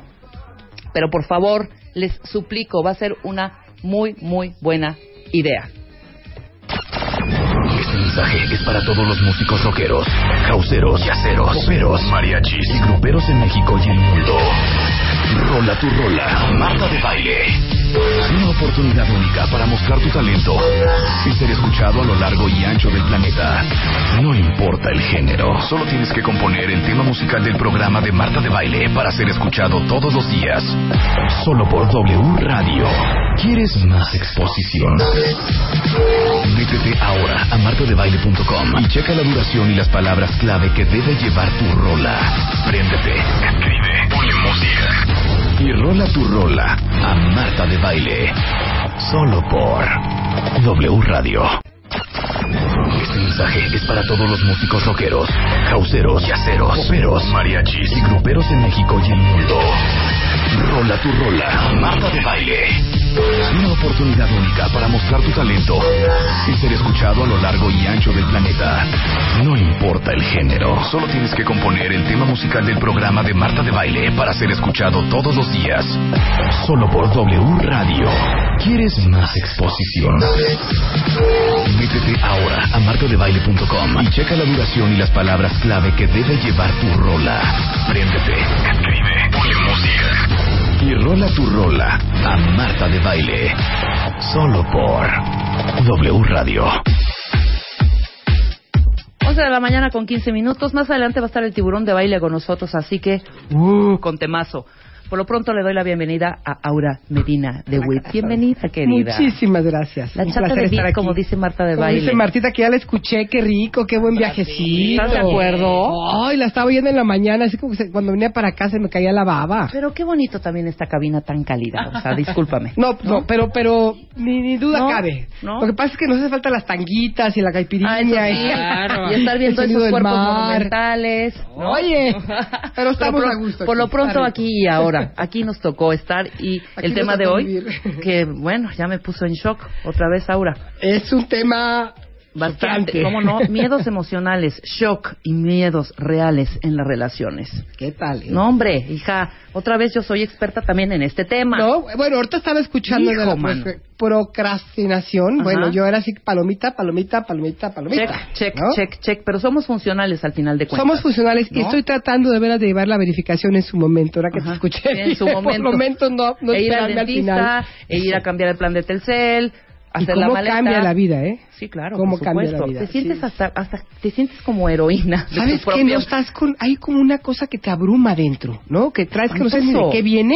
Y claro, te pones a pensar, dices, claro, tengo que llevar el carro a la verificación, tengo que pagar la tarjeta, la luz no la he pagado. Claro, ya están los pendientes en una esquina, ¿no? Pero de verdad, háganlo, hagan ese, yo estoy haciendo ese ejercicio Sí, de decir, no, no. ya, yo soy mi propia jefa, Sí, sí. ¿no? Tú sabes que es una de las cuestiones que trabajan mucho en todo, cuando se trabaja con adicciones y codependencia, uno de los aspectos que se toman es la pros, proscri- proscri- se me, me Pro, choca la palabrita. Pro es muy fácil. Prospe- pos- te digo, ¿qué quieres decir? Procrast. procrastination. Pro, ah, yes. procrastination. Es ajá. que Pero es más fácil en, en español, hija, no te metas en broncas. Nada más divide la estar postergando. procrastinación. Claro. Procrastinación. Pro, Procras. No, Pro- ya me confundí. Cra. Postergar. Postergar, exactamente. Ya, punto. Hacerse güey. Esa es. Exacto. Ok. Esa es una de las cosas que tenemos que trabajar para sentirnos bien con nosotros. Pero bueno. Exactamente. Entremos de lleno al, al tema. tema de los miedos. Mira, Ajá. yo creo que es un tema que tenemos que poner en un cierto contexto, porque curiosamente es una de esas emociones que es la que más miedo nos da sentir. Aunque, si, si te acuerdan, cuando éramos pequeños, pagábamos por ir al cine a ver las películas de miedo. Nos encantaba que nos asustaran, ¿eh? ¿no? Es como un placer, es como algo. Ahora, ¿qué sucede con el miedo, con el miedo natural? Si tú te pones a pensar, en el reino animal todo mundo te- tenemos miedo. ¿Sí? El miedo no es nada malo. No no se trata de ir a un taller para quitarte el miedo. Se trata de entender qué hace el miedo en nuestras vidas. Toda, toda emoción tiene una función básica. Entonces, el miedo en su forma natural, en su forma sana, es un indicador. Te la pongo así de fácil. Imagínate que eres una gacela que están comiendo. Siempre pongo este ejemplo porque me encanta. Están comiendo en una pradera y de pronto sienten el- la presencia de un predador. Claro que necesitan sentir miedo, porque si ese animal no siente miedo, se queda parado. Y en dos segundos se lo come. Ujú. El miedo es el indicador, es el radar que le dice huye. ¿No? Y ese no se pone a pensar, ¿estará correcto huir? ¿Estará bien huir? ¿Será socialmente aceptable? El, el animalito corre, Sí, corre claro, por su vámonos. vida. Y en el momento que se acaba la persecución, ya sea porque el tigre se va o porque se comió a otra, entre ellos mismos se, se, se sacuden los miedos, etcétera, etcétera, y regresan a su vida. No tienen que ir a terapia para trabajar los miedos, ¿no? Exacto. ¿Por qué? Porque tuvieron una respuesta adecuada a una, a una emoción adecuada, en el momento correcto, preciso y era lo que necesitaba. Ahora, ¿qué sucede con los seres humanos? Todos nacimos con este, digamos, este radar, donde hay un miedo que nos avisa que hay un peligro, ¿no? Cuando eres niño, empiezas a sentir el miedo cuando caminas y te alejas de lo conocido. Exacto. Entonces entra un miedito. Un miedo que es sano, porque un miedo te está diciendo, alerta, no conoces este lugar. Exacto. ¿no? Entonces, sientes el miedo y, a- y respondes adecuadamente. Como niño, te paras, buscas a tu mamá, pero entonces, ¿qué hace el adulto? Ay, niño, no tengas miedo. Ajá. No hay, Camina. camina, no hay de qué tener miedo. Ajá. Un ejemplo muy típico, la, la mamá que quiere que el niño chiquito cruce la calle. Y entonces el niño siente que vienen los carros y necesita su propio tiempo y no le dejan porque porque hay prisa, porque tenemos que cruzar la calle. Claro. Entonces, en esta carrera que tenemos, no permitimos que el niño se, permi- se sienta y que actúe de acuerdo a lo que está sintiendo, que respete su miedo, pues, en pocas palabras, Sí, ¿no? sí, sí, sí. Lo tomamos de la mano y lo empujamos y no nos, y no nos importa, porque así es la educación. Entonces, lo que vamos aprendiendo poco a poco es a no, a que, a que no hay que sentir ese miedo. ¿Sí? Ese miedo natural que nos avisa. Entramos en una relación. Muchas veces conoces a una persona y dices, híjole, algo no me late. ¿no? Pero entonces empiezas a decir, no, soy yo, yo siempre soy una miedosa, este no es cierto, ¿no? Y adentro de ti tu sistema nervioso está detectando algo que tu consciente no detecta. Pero hay una parte bien sabia en todos nosotros que está detectando algo que está diciendo aguas con esta persona o aguas con esta situación. No lo, no te metas, a- no, o sea, no le prestes el dinero o no hagas esto. No nos hacemos caso, porque nuestro, nuestra enseñanza fue esa, no hacer caso. Exacto. ¿sí? No tratar de evitar el miedo, porque el miedo es una el miedo es una emoción natural, pero es una emoción molesta. ¿no? No nos es incómoda, digamos, no es que sea negativa, es incómoda. No, porque muchas veces te impulsa a hacer cosas. Te ayuda, a Te ayuda a avanzar. Claro, es no sé si vieron ustedes, hay por ahí una una un video de un cuate que se puso a hacer estos este movimientos aeróbicos, como aeróbicos que hacen una estructura y que empiezan a hacer como trapecistas Como- o no sé ajá. qué, en esas como montecitos del Cañón de Colorado. Ajá. Y el cuate Sí. dijo que quería vencer su miedo. Peripecias Y arriba y Exacto. abajo el, el precipicio. Y que pronto se le zafa el aparato y nada más se ve donde vuela el cuate. Claro. Entonces, obviamente, él lo que estaba haciendo tratando de dominar su miedo, porque eso es una cuestión como de muy, de muy héroes, ¿no? De muy machos. Ajá. Vamos a dominar nuestro miedo, sí, pero ese miedo te estaba diciendo que había un peligro. Claro. Claro. ¿no? Que es un absurdo hacer ese tipo de cosas porque puede haber un riesgo. Ah, no, yo no tengo miedo, me aviento. Entonces, bueno, ese es un miedo natural, ese es un miedo que, que todos sentimos. Sí, es un miedo que es una respuesta correcta. Ujú. Ahora, ¿qué sucede con el shock? Ahí es donde vamos a entrar un poquito. Ajá. Digamos que los miedos, me gustaría leer esto un poquito porque me encanta esto, miedos reales son aquellos provocados cuando hay una amenaza inmediata y nuestro sistema nervioso se activa apropiadamente para lidiar con la amenaza. Ok, el, me- el miedo real. Ese es el miedo real. Ajá. Creo que eso queda bastante Queda claro, clarísimo. ¿no? Ajá. Entonces, eso lo vemos en todos lados. Ahora, ¿qué es el miedo emocional? El miedo emocional o el shock es un miedo que está como congelado en nuestro sistema nervioso y que, que, que comenzó en nuestra infancia. ¿Y qué es lo que le llamamos un trauma? Ok. El shock podría ser una conmoción, un trauma que hay en nuestro sistema nervioso ante ciertas situaciones. Por ejemplo. Por ejemplo, eh, cuando yo era una pequeña chiquita, cuando era una niña chiquita, mis padres me presionaban mucho para que yo trajera calificaciones buenas a casa. Ok. ¿Sí? Ajá. Cuando yo llegaba con unas calificaciones de 7, de 8, entraba yo en terror. Absolutamente en un terror absurdo, de hecho, ¿no? O sea, empezaba a me la- las palmas, yo me acuerdo, me sudaban las palmas, escondía las calificaciones, no quería que las vieran porque me empezaba a entrar mucho miedo. Porque estaba el miedo de que los voy a decepcionar, me van a regañar, me van a castigar, etcétera, etcétera. ¿Ok? Quizá en ese momento ese miedo era real porque sí iba a suceder eso. Hoy en día, cuando algo no me sale perfecto, siento ese mismo miedo. Ok. Ya no está papá que me regañe, ya no está mamá que me regañe. La que me voy a regañar voy a ser yo. ¿Sí? Ujú. Aún si está mi jefe, mi jefe no es mi papá, no me puede castigar. Yo soy una persona adulta. ¿Sí? Y si alguien me dice, oye, esto no está bien hecho, bueno, pues lo vuelvo a hacer. ¿Por qué entonces entro en ese estado de terror absoluto ante una persona? Claro. ¿sí? Porque Sí. en mí hay un trauma acerca de ese miedo específico. Sí, viviste en shock. Claro. Y lo traes en Lo shock. superaste, lo vienes jalando y a la hora de enfrentarse a esta situación o cualquier otra, sientes, Se activa. Sientes inmediatamente. se activa y entonces lo sientes de una forma rara porque dices, a ver, no entiendo por qué tengo tanto miedo si soy una persona adulta. Sí, ¿no? sí, sí, sí. Estos miedos obviamente los llevamos a nuestras relaciones. Ujú. Si yo tengo, por ejemplo, que lo hemos hablado muchísimas veces, traigo una herida de abandono, que todo mundo traemos de cierta forma un cierto abandono, Unos- una cierta en- negligencia en de nuestros padres. grados menores u otros mucho Como más hemos graves. dicho, unos funcionan, otros ya no ni pueden funcionar. Exacto. Entonces yo traigo esta herida de abandono en la cual mi padre nunca estaba en casa, ¿no? Porque tenía que trabajar, ni siquiera se había ido. Era un padre normal que simplemente se iba todo el tiempo y, y no- y nunca estaba. Entonces yo tengo esta sensación de que, de que nunca están para mí. Entonces cuando yo entro en una relación de pareja, estos miedos se activan.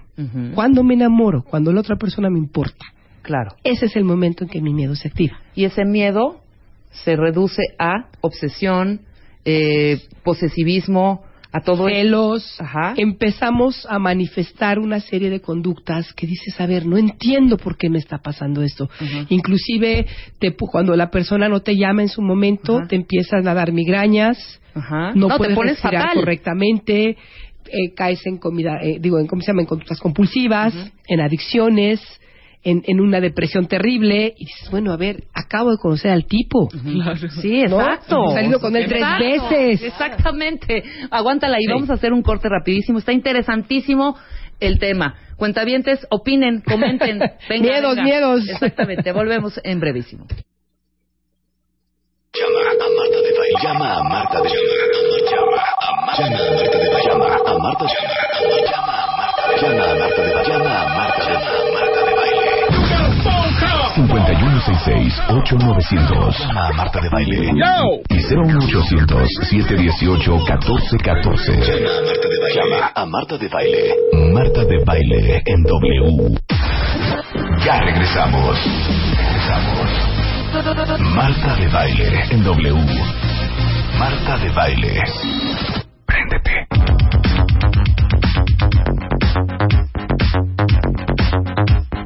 Tienes toda la razón. 11 de la mañana con 32 minutos. Estamos hablando del medio de- real y del medio Del miedo. Ay, y del miedo emocional con Aura Medina. Desmenuzando todos los miedos. Venga. Decíamos que nuestro sistema nervioso está diseñado precisamente para, resp- para responder a la invasión o a la amenaza. Lo que se hace es huyes o atacas. Exacto. Como niños pequeños nunca pudimos hacer esto, ¿no? Entonces, lo que hicimos fue que nuestro sistema nervioso se congeló. Y la conciencia, de alguna manera, es como si nos hubiéramos salido de nuestro cuerpo, literalmente, ante una amenaza constante, ante alguna situación fuerte, gritos, abusos de los padres, este, de los hermanos, de los compañeros, etcétera, etcétera, ¿no? Entonces podemos seguir funcionando, porque de hecho aprendemos a funcionar a pesar de todo eso. Pero dentro de nosotros vivimos en este estado de congelamiento emocional, que eso es lo fuerte. Ahora, ¿cuáles son las maneras más comunes en que estas, este shock se presenta? Y se los digo para que lo vayan viendo, porque yo sí creo que todos tenemos de alguna manera shock en nuestras vidas. Totalmente. Dificultad para manejar los sentimientos y las emociones. Ay, bueno, que- que eso es clarísimo. Me enojo y me, en, en vez de enojarme, como decía Aristóteles, ¿no? Eh, lo correcto es enojarte, bueno, más, más bien el enojo es enojarte con la persona correcta, en el momento correcto, en la, en la, en la cantidad correcta, Ajá. y no lo que hacemos normalmente, aventarle la, la pelota a alguien más. Me enojo con mi jefe. ¿Cómo es ese dicho de ya no busco quién me la hizo, sino quién me la pague? Eso, Exactamente. eso. Claro, me, Eh, me siento triste. y voy a despotricar eh, co- con mi pareja. Exacto, me siento triste y en lugar de sentirme triste agredo. O sea, no sabemos manejar las emociones, no somos niños chiquitos en ese sentido. Exacto. Dificultad con cercanía, con intimidad con las personas. Totalmente. ¿Sí? Es como, te- nos toma tiempo a todos, por supuesto, y esto es parte del shock. Necesitamos todas esas personas que quieren en- entrar en una relación, por ejemplo, sexual, inmediata. Imagínense, si ya traemos un shock en el cuerpo, los niveles de intimidad que hay cuando entras en una situación sexual, Claro. sales más choqueado. Totalmente. O sea, necesitas un tiempo, tu cuerpo está- lleva su propio ritmo. Dificultad con ser asertivos, ¿sí? Y vamos de nuevo con expresar tus sentimientos, con establecer límites. Ajá. No es posible cuando estás todo choqueado dentro de ti. O sea, quizás realmente no estoy triste, estoy bien enojada. Exacto. Y ¿No? en vez de ponerte, y por- porque fíjate, el enojo te ayuda a poner un límite. Si te permites sentir tu enojo y lo manejas correctamente, esa fuerza te permite decirle a la otra persona hasta aquí. Exacto. Pero como no me permito enojarme, porque fue lo que me enseñaron que no podía hacer, entonces me lo trago y en vez de eso me deprimo o empiezo a llorar cuando lo que tendría que hacer es decirle a la, a la persona basta. Se acabó. No más, ¿no? Disfunciones sexuales de todo tipo, obviamente. Claro. Dificultad para descubrir y expresar tu creatividad en todas las áreas de tu vida. Comportamientos adictivos. ¿Por qué? Porque la adicción es una forma de salirte de ti, de buscar afuera algo que te, aparentemente te tranquiliza. Estoy nerviosa y me fumo un cigarro. Sabemos que a los 10 minutos vas a estar más nerviosa. Sí, pero bueno. exactamente. De ahí el siguiente, los estados de ansiedad. Continuos. Continuos. Ya vive- vives en un estado de ansiedad que ni siquiera nos damos cuenta. Y más en esta ciudad, ¿no? Y recrea situaciones de víctima, lo que tú decías hace ratito. Este, esta parte de repetir y repetir patrones. Repetir patrones. ¿Sí? Vol- eh, imitamos viejos traumas. Si en mi casa yo fui la víctima de mis padres porque todo el tiempo me gritaban o me castigaban o de mis hermanos o de algo, ese trauma no me permite salirme del patrón. Y lo Claro. repito y lo repito y lo repito con mis parejas y con mis situaciones actuales, ¿no? Entonces, obviamente, tenemos que empezar a ver qué, qué, qué es lo que tenemos nosotros, ¿no? Y algunos de los síntomas, algunos, ¿no? Esta es una, una lista de, síntomas que es bastante interesante saber que tenemos. Confusión mental. En el momento que entras en shock, entras en una confusión mental. No sé si les ha pasado que pronto algo sucede y es como una nube en la cabeza. Sí. No puedes pensar, no puedes responder correctamente, te quedas como literalmente Sí, congelado freeze. ahí. Sí, no te mueves, No te exactamente. mueves. A veces es necesario. En el mundo animal hay animales que de hecho bajan la- la- el pulso para parecer que están muertos, Exacto. para que no sean atacados. Exacto. Pero aquí muchas veces tenemos que responder y no sabemos cómo, Sí. ¿no? Eh, imposibilidad de recordar. No sé si les ha pasado. A mí, a mí me sucede esto cuando alguien me dice, oye, es que no me diste esto. Te presté algo y no me lo diste. O te, o te, no sé, y de repente me quedo así como en blanco, decir, híjole, ¿qué pasó? ¿Realmente hice eso? ¿Realmente no se lo devolví? Puede suceder también con eventos de tu vida traumáticos que vas borrando, por supuesto, ¿no? Eh, en terapia a mí me ha pasado como, a ver, hablemos de este asunto en particular y de verdad yo no me acuerdo, de verdad no me acuerdo. Hay personas que creen que es normal no acordarse de ciertas edades y en realidad lo que pasa es que muchas veces en esas edades vivimos traumas. A lo mejor fue una época que nos pegaba mucho, que nos gritaba alguien en la escuela, que teníamos una maestra muy agresiva. Entonces es como si como un mecanismo de defensa correcto lo hubiéramos borrado de nuestra mente. Lo borras porque es doloroso. Claro. No quieres traer el dolor Claro. al presente. Sí, y puede ser en cualquier grado, de, Claro. situaciones de abuso sexual. Pero sí hay que rascarle. ¿Qué tan bueno, perdón que me salga Sí, de sí, esto, sí, no, no, no, por favor. ¿Qué tan bueno es rascarle? es O sea, necesario ¿De verdad? Hacerlo con una ayuda profesional, por supuesto, porque Rascarle, rascarle, rascarle. Es que, güey, pues ya, Ajá, ya pasó. también. De repente sí me cuestiono. Claro. Ya no quiero rascarle, ya. Exacto. Ya me di cuenta lo que tengo, ya sé qué pasó, ya sé el motivo, creencias, etcétera, etcétera. Me voy para atrás y digo, ya. Tienes razón en un cierto punto, porque tampoco se trata de rascar y rascar y rascar y te- obsesionarnos en encontrar la fuente, porque encontrar la fuente no necesariamente te va a sanar, ¿eh? Por supuesto. Eso es lo que se sentía antes, se creía antes en las terapias. Hoy nos damos cuenta que más bien es darnos cuenta hoy que estamos en shock y hoy qué podemos hacer. Claro. Los recursos se encuentran en el momento presente, no en el pasado. ¿Sí? Entonces, irte a terapia años y años y años no ayuda. Exacto. No necesariamente ayuda. A veces sí, pero no necesariamente ayuda. ¿Sí? Entonces, más bien hay que hacerse consciente. Darte cuenta, por ejemplo, que... eh, fíjate, una situación común en la que te sientas, no sé, un ejemplo, donde te sientas congelada, donde quizá tengas que entregar algo a tu jefe y lo hiciste mal. Y entonces O llega no y lo te hiciste, regaña. O no lo hiciste y te lo pide. Y en ese momento te pones blanca. Sientes frío literalmente en el cuerpo, te sudan las manos, te agita el corazón. ¿Cuál es la, ¿Qué es lo que normalmente hacemos ante eso? Entonces estás preguntando ahora. ¿Qué Cuando harías? estoy freeze, ¿qué hago? ¿Qué haces? Tratando de justificar. Exacto. Me justifico. Ajá, te justificas o le echas la culpa a alguien más, o buscas un pretexto, Claro. ¿no? Y claro que todo lo que salga de tu boca en ese momento va a empeorar la situación. Totalmente. Todo. ¿Sí? ¿Cuál sería la cuestión sana? ¿Qué sería? Primero darme cuenta y decir, ay caray, estoy en shock. ¿Sí? Responsabilizarme. Me hago responsable, tengo un shock. No se lo vas a decir a tu jefe, no le vas a decir, no, no, no. permíteme, estoy en shock. Porque decir, Licenciado pues, Ramírez, exacto. permíteme, estoy freeze, estoy en shock. Es más, no recuerdo absolutamente nada. No sé ni por qué estoy aquí. ¿Quién es usted? No sé ni quién soy. Lo ideal sería poderte retirar tantito de la situación. Ok. ¿Sí?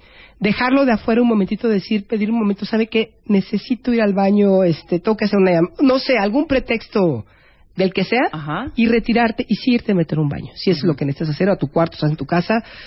Si es en una pareja, si es un pleito con una pareja, pedir un time out, de Yo veras creo que es ahí, puede ser mucho más factible que con tu jefe. Sí, Con tu jefe sí, sí. busquemos alguna manerita, debe haber algún otro tipo. Con el jefe seguro- podrías decir en ese momento, ¿sabe qué? Déjeme buscar bien las cosas.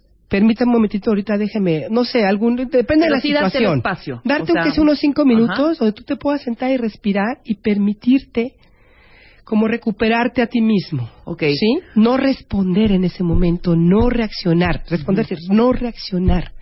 Porque lo que va a salir de tu boca no te va a ayudar. Sí, claro.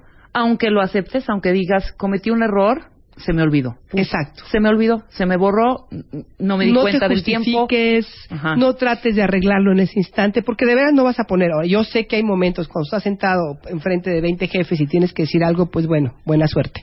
¿no? Claro. Respira Ahora, cuando estás con este pavor, freeze, dices la neta y te siguen acosando, ¿qué haces? Estoy hablando en todos los niveles y cualquier escenario, tanto en tu, con tu pareja, en el trabajo, con tu suegra, con tu mamá, con tu papá, etcétera, etcétera. ¿Sí me explico? Sí. Ya diste una explicación. Estás aterrado, Sí, ¿eh? claro. Aterrado y tratando de... eh, Sí, de, algún, de alguna manera justificarte, pero bueno, hay gente que quizá tenga esa habilidad para hacer, o esa virtud más bien, que yo sí la, creo que yo sí la manejo. Cuando pasa algún error, Sí, sí, sí. es en ese momento aceptarlo y dije, perdón, me quedé dormida. Sí. Perdón, no me acordé, se me olvidó. ¿Qué vas a hacer ahorita?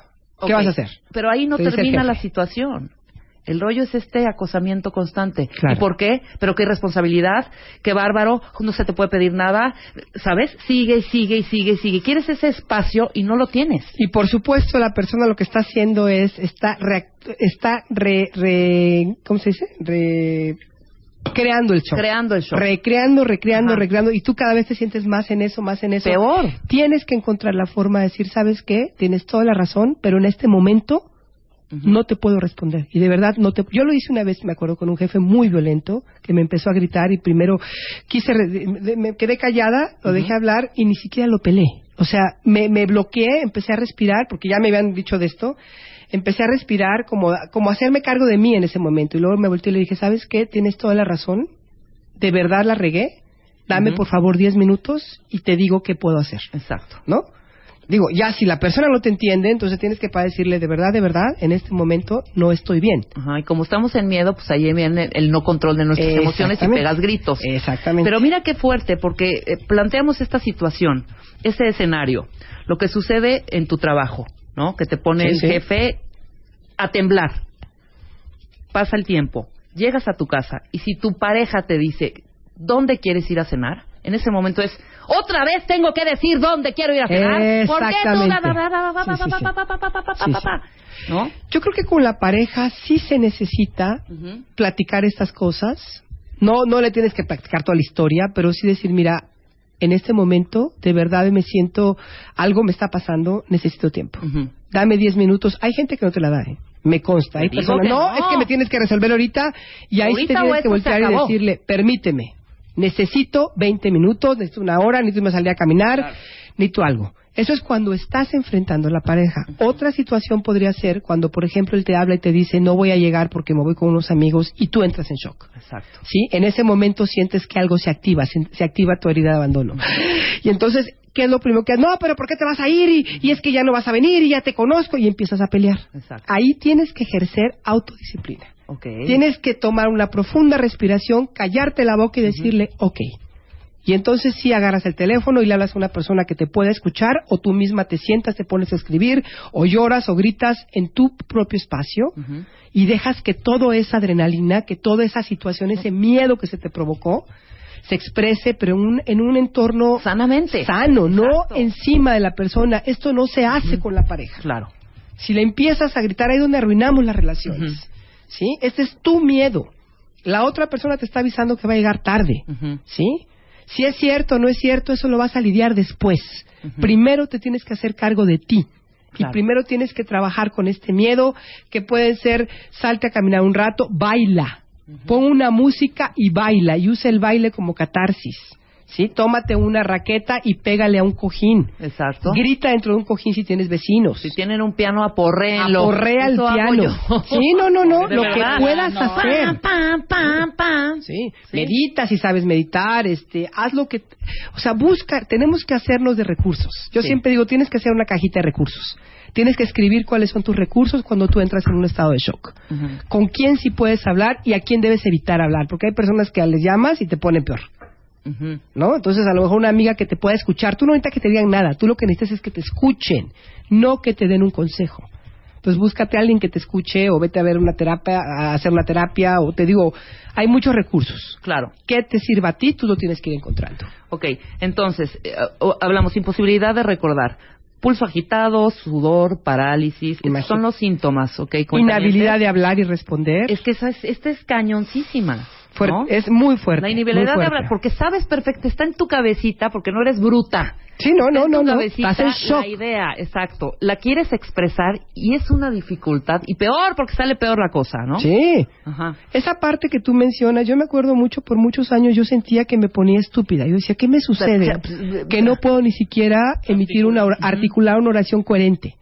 Claro. Y después cuando alguien me dijo, me, me, me vio un terapeuta, que una vez vino aquí a satearte y me dijo, Aura, tú entras en shock.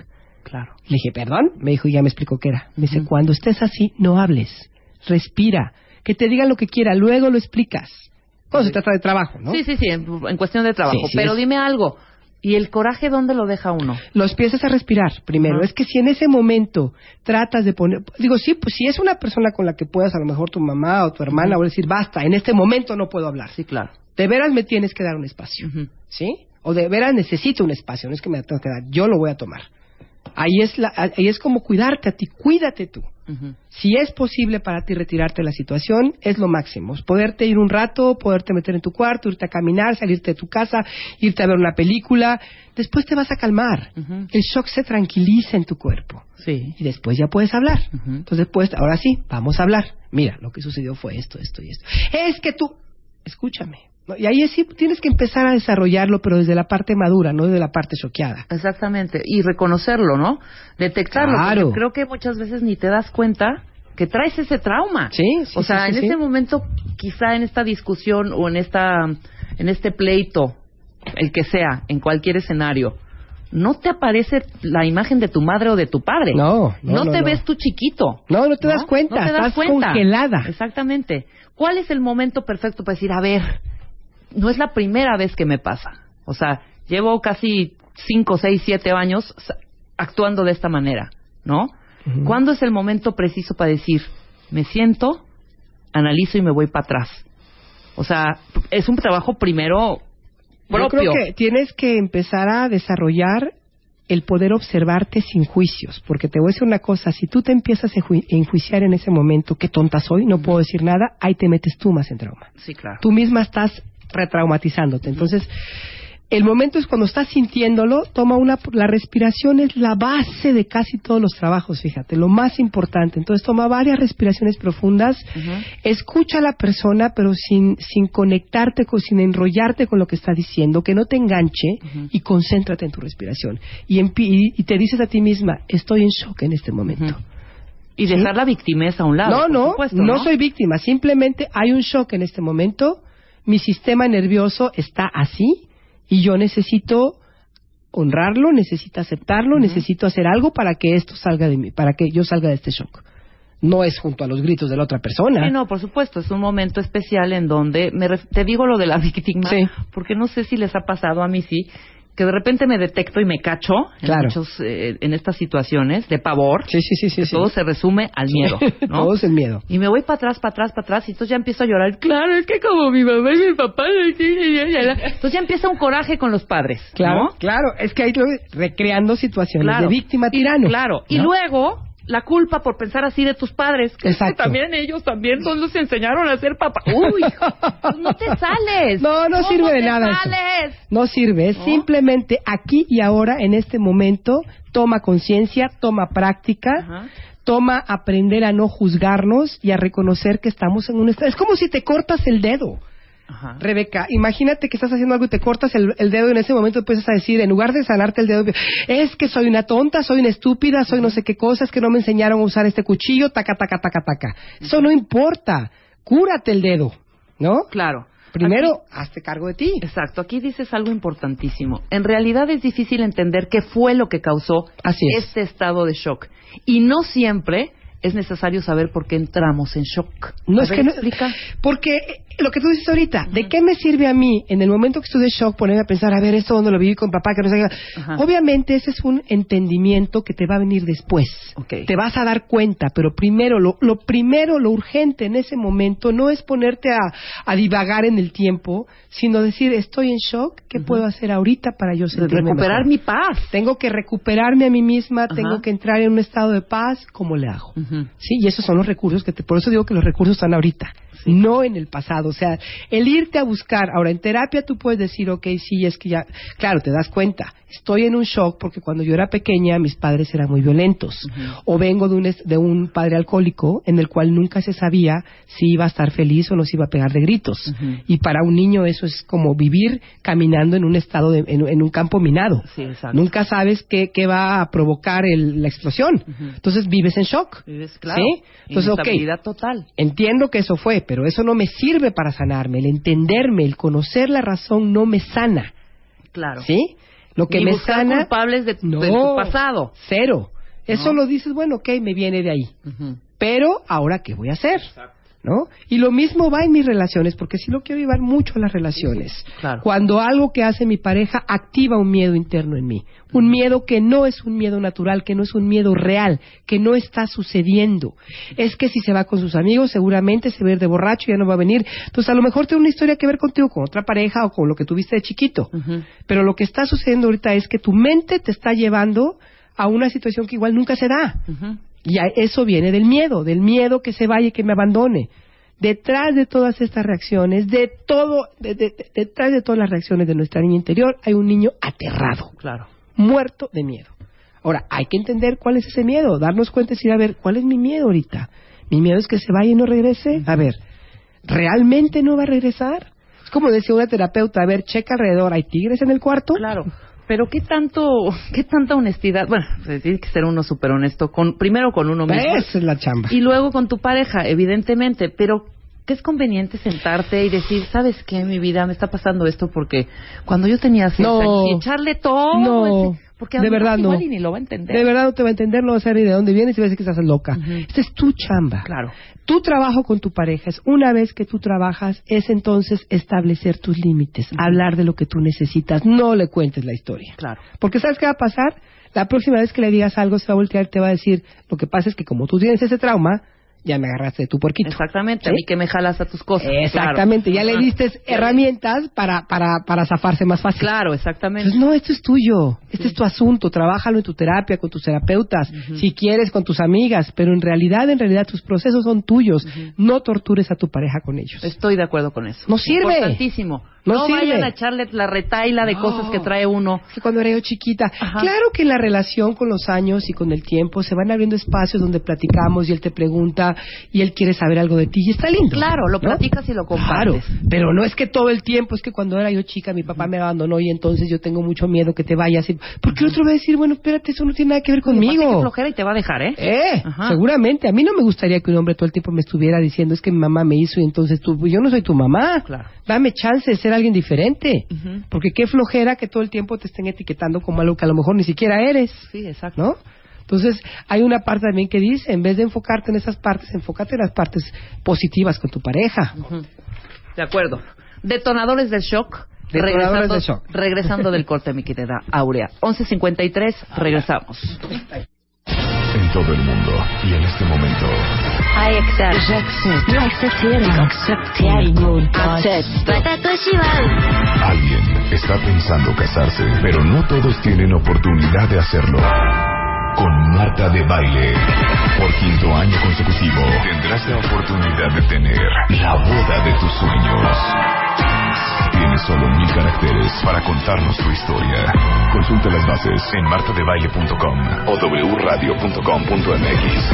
Y cásate con Marta de Baile, quinta temporada, solo por W Radio. Permiso de gobernación DG 468-14. La más creativa, la más emocionante, la más sensible, la más llegadora, la más inspirada. Tu historia, escríbela, escríbela ahora. Porque estás a solo mil caracteres de tener la boda de tus sueños.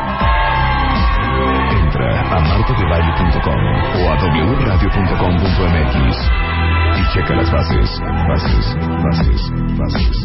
Cásate con Marta de Baile. Quinta temporada. Solo por W Radio.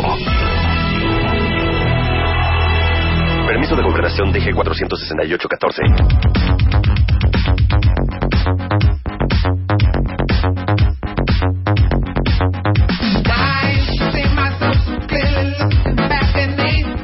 Cortesía de lucecita esa rola para que nos tranquilicemos, para que nos dé un poco más de paz.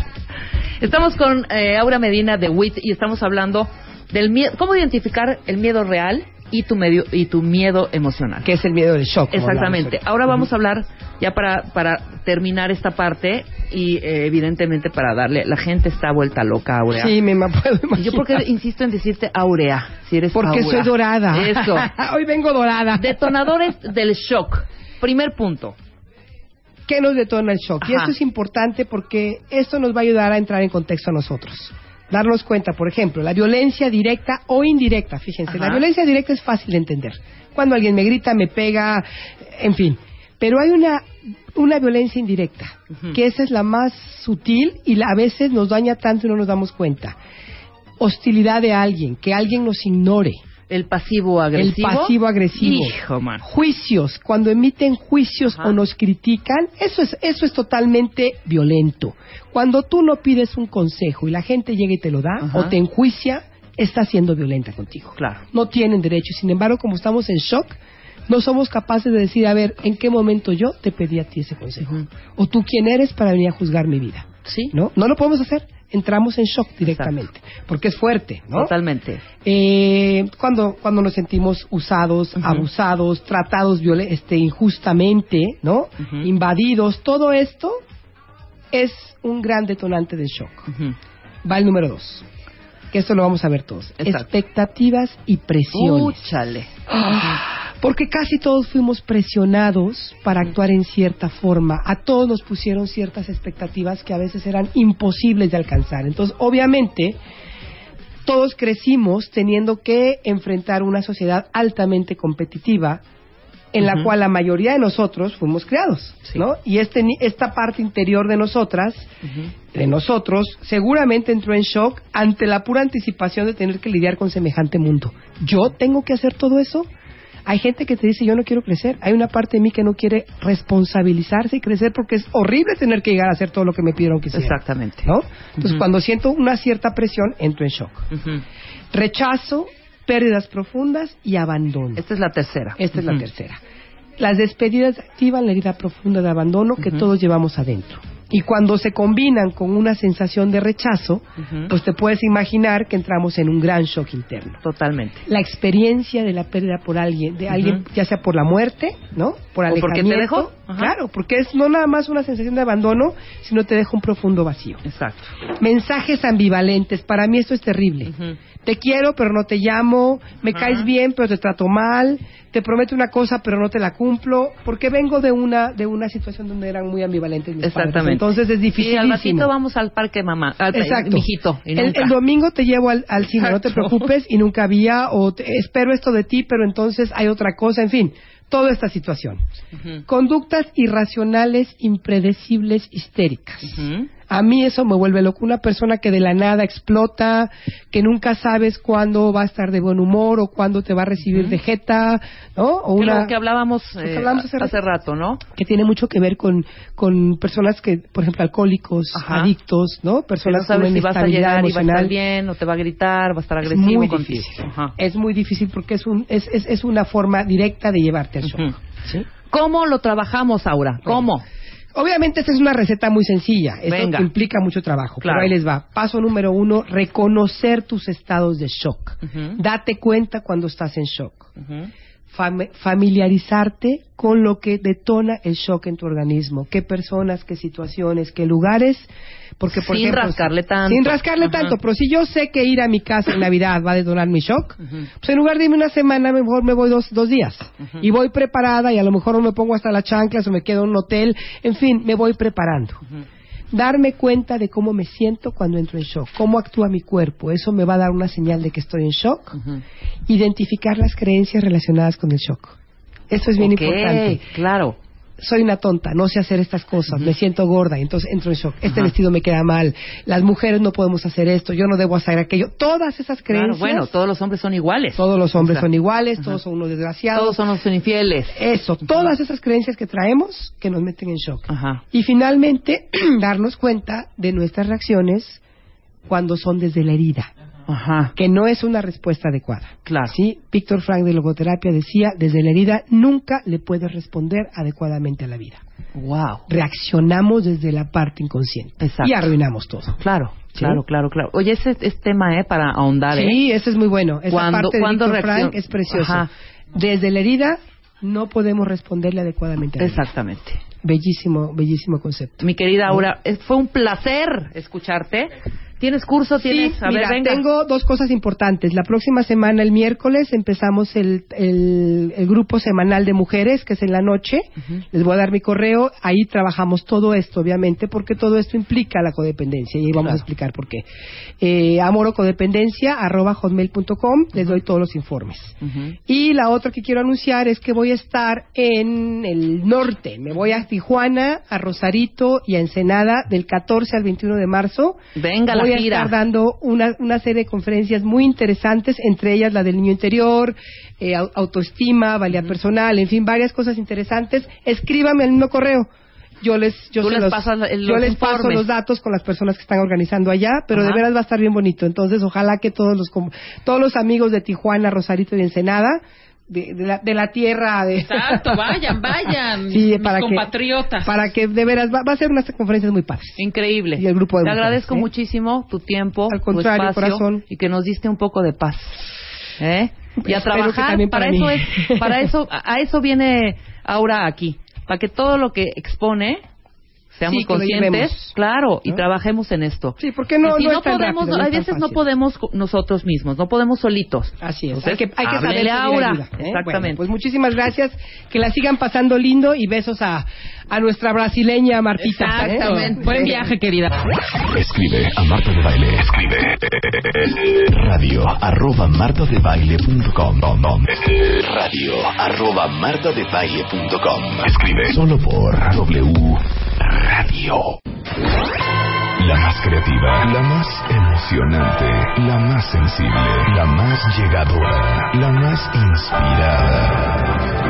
Tu historia, escríbela, escríbela ahora.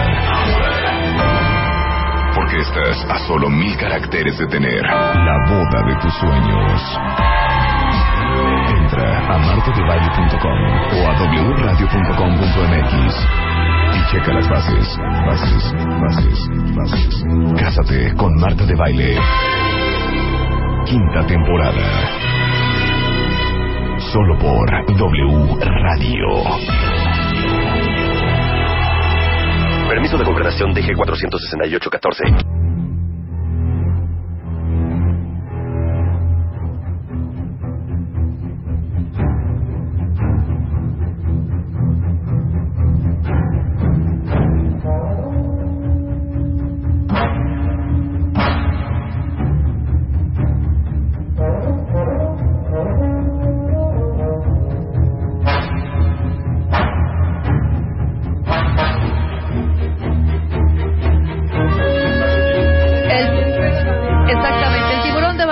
12 del día. 12 del día es la hora del tequila. ¿Se dice 12 del día o 12 de la tarde? Porque ya es mediodía en México. Ambas son válidas. ¿Sí? Puedo decir. Eso, Es eso te iba a preguntar. es ¿Cómo de poner? mod- de Oye, ¿son las modismos. 12 del día o, o son las 12 de la tarde, Roberto? En realidad es 12 del día, Ok. ¿ok? porque la tarde, Ajá. sí empieza la tarde, pero la tarde empieza después de las 12. Ok. Es 12 del día. Día. Ahora dime, cuando, cuando son las 11 de la noche y ya van a ser las 12, ¿son las 12 de la noche? Es correcto. Así se dice. No es, no es la medianoche, las 12, porque ya es el otro día. Se supone que es antimeridiano y postmeridiano. Ok. O sea que son las 12 antimeridiano a las 12 de la noche y son las 12 postmeridiano a las 12 del día. Eso es lo correcto. Ok. Lo demás son modismos y es válido. Ay, mira, qué bonito. Siempre se aprende con Qué Roberto bonito, de Baile. Roberto, gracias. Siempre se aprende. Pues sí, ¿verdad? El tema de hoy. Me dice Roberto, vas a escoger el tema de hoy. ¿Qué voy a escoger? Vas a Si no escoger el tema de hoy por ¿entre una cuántos? razón. ¿Entre cuántos El y que tantos? tú quieras, el que tú quieras, pero por una razón. ¿Cuál es la razón? Para que estés bien prendidota. Para que esté bien prendidota, o sea, yo voy a decidir cuál tema. Algún tema que te apasione. Muy bien, Roberto. El amor libre. interés de los cuentavientes. El amor libre, Roberto. A ver, primero define amor libre. Pues es este amor sin, sin contratos, sin papeles, sin, sin presiones, en donde naturalmente se da uno a otro. Así, natural. ¿Tú amas tu trabajo? Amo mi trabajo. ¿Y tu, tu trabajo es amor libre? Eh, no. ¿Por qué Eh, no? no. ¿Por qué no? Porque tengo una serie de responsabilidades y, y, me- y, y- Y esas responsabilidades, ¿cómo se relacionan en el amor? Esas responsabilidades se relacionan conmigo O porque sea, hay tu mamá, te, tu mamá te ama. Mi mamá me habla dónde, al trabajo. Te ama, te Ah, mi ama. mamá me ama. Tu mamá sí. te ama. Mi mamá me ama, claro. Ok, ¿Por qué te ama? Pues porque soy. O sea, ¿tú soy cómo sabes que tu mamá te ama? Pues por las demostraciones que me da. Sí, pero esas demostraciones son condicionadas o son, No, no son condicionadas. son incondicionales. Son incondicionales totalmente. Entonces, el punto del amor libre Ajá. es que debe de haber un compromiso. Pero es muy interesante que en el amor libre, cuando viven como pareja en unión libre, muchas parejas se conocen cuando se casan, se divorcian al poco tiempo, aunque lleven 10, 14 años juntos. Miedo al compromiso. Sí, estoy de O acuerdo. sea que si hay compromiso en el amor libre, en cualquier ámbito, válgase. Si hay compromiso, entonces se sustenta ese amor, libre o no, verdadero, sobre fundamentos muy sólidos. No, pues ya estás racionalizando el amor, hijo. O sea. Pues tú me dijiste el amor libre, No, sí, pues, por supuesto. ¿y luego pero qué quieres que sí haga? hay un compro Claro que hay un compromiso, pero ese compromiso no tiene Es que necesariamente parece que, ver. es muy claro, pero no es tan claro porque lo evidencia que cuando una pareja se casa, Ajá. entonces empieza a haber tropiezos. Eso tiene que ver con el compromiso de cada persona y el sentido de. Claro. Es bien interesante cuando tienes una persona en un esquema, por ejemplo, de outsourcing en una empresa. Y a los tres meses, seis, doce o veinticuatro meses le contratan, cambia su actitud. Porque de alguna manera en el trabajo se siente más libre en ese periodo de tres, seis, nueve, doce meses, que no está contratado, propiamente, no hay un contrato, válgase, Sí, claro. para irse más razón. fácilmente. Ajá. Y luego se siente encadenado. Se siente encadenado consigo mismo, obviamente, ¿no? Ya no me es tan fácil ser móvil laboralmente. Esa es, el- esa es mi opinión. No, muy bien, muy bien. La puedes debatir perfectamente. No, estoy de acuerdo contigo, Roberto. El tema de hoy. El tema de hoy lo va a escoger Rebeca. Que no, ahí lo traes en un papel. ¿Pueden ustedes Ah, creerlo? sí. Que le digo a Diana, ¿qué onda con Roberto? No, pues me lo va a dar ahorita. Ya, hijo. No, Me van a pues te decir quería los dar a escoger, qué bárbara. Pero, ah, ok. La importancia de las cartas en el proceso Perfecto. laboral. Te quería dar a escoger. Tips para entrevistas, la Dame, gente- por favor, una lista, unos, dame tres para escoger. ver, Lo estás es- diciendo es- tú, es- tips está- para es- escoger. A ver si los, co- los escogemos A con ver, ¿qué base dice? en- ¿Qué dice el cuentaviente? Hijo, así no, así no trabajamos aquí, Roberto, ¿eh? No bien, de verdad, traigo un tenemos, preparado, no me digas que no, guía. aquí lo tienes enfrente, pero, Ah, pero a ver, prefiero darle déjame ver la gusto hojita. No, porque entonces te voy a dar ideas. No, a ver, Además te lo acabo de decir, pero estabas distraída. me lo acabas de decir, pero estaba yo distraída. ¿Qué tema te dije que traía hoy? No sé, estoy manejando miedo porque se me está olvidando. Ok, los cuentavientes proponen tips para entrevistas. Ajá, algo más específico, oigan. Eh, ¿Cómo cambiarse del sector gobierno al sector privado? Ujú. Van dos. Alguien dice que el método dialéctico de Roberto la pone muy nerviosa. ¿Quién dice? ¿A mí? Lupita. ¿Que me pone a mí muy nerviosa? No. Ah, que la pone a Lupita muy nerviosa. ¿Cómo regresar a un trabajo después de una enfermedad muy larga? ¿Cómo justificas ese tiempo, periodo grande de desempleo? No, ese no. Bueno, avienten mini temas, ¿te parece? Órale. Avienten Bueno, te mini temas. acabo de dar tres. Avienten mini temas, es- pues está Ese. bien. Esto para consentir al cuentaviente. Del sector de gobierno al privado, tips para cambiarse de trabajo. Ok, vamos con las Bueno, sí preguntas. traigo un, un tema preparado, léelo. Sí, dice la carta de presentación. Ok, para que Pero no, no sí. quiero tener, no ¿Cómo quiero hablar de la carta de presentación. Elaborar un. FODA. ¿Qué es FODA?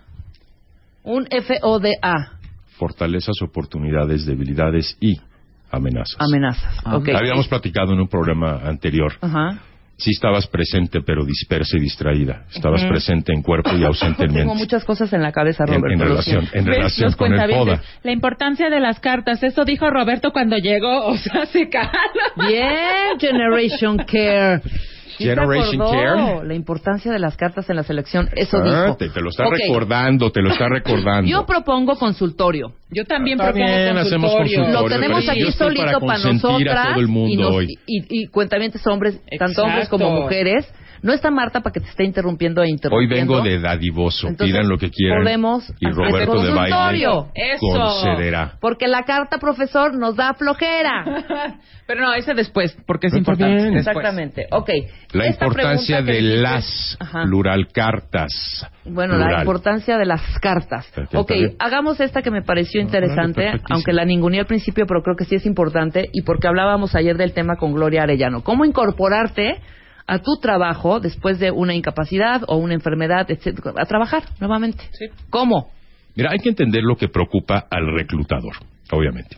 Si tú tienes una terna, vamos a suponer que estás contratando para un área de finanzas o mercadotecnia, especifico las mismas, aunque otras aplican por la importancia de las tendencias y de la velocidad con la que se mueve la actualización y la información. Si yo tengo una terna de cinco personas que llevan trabajando en industrias similares a la mía, en empresas similares, en situaciones igualmente parecidas, y luego tengo una persona que se ausentó durante un año, dos o tres o hasta quince. Hay gente que se ha ausentado quince y eso tiene mucho que ver con la maternidad.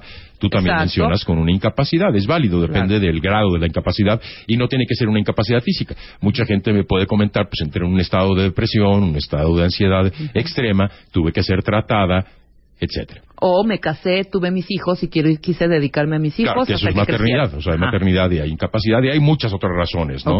Me dediqué a cuidar un familiar, por ejemplo. ¿A quién preferirías de entrada, de entrada, tu sesgo, tu prejuicio, entre las cinco personas que están actualmente trabajando en, ejemplo, finanzas o mercadotecnia, Ujú. o la persona que ausen- se ausentó?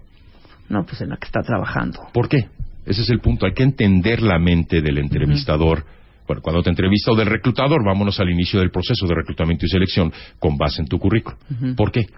Bueno, porque yo, mi opinión, Sí. porque pues ya trae como que la, la, la maquinita no está Trae la inercia. trae la inercia. y la actualización. Exactamente. Es correcto. ¿Habría algo que te interesaría de la persona? Primero de su perfil y luego de lo que comunica en su proceso. Al prospectarte, al acercarse a ti, puede ser con un currículum, una carta de presentación, quizá un foro casual donde te conoce o se acerca a ti, presencialmente. ¿Habría algo con tu prejuicio inicial que te interesaría de esa persona para considerarle una candidata?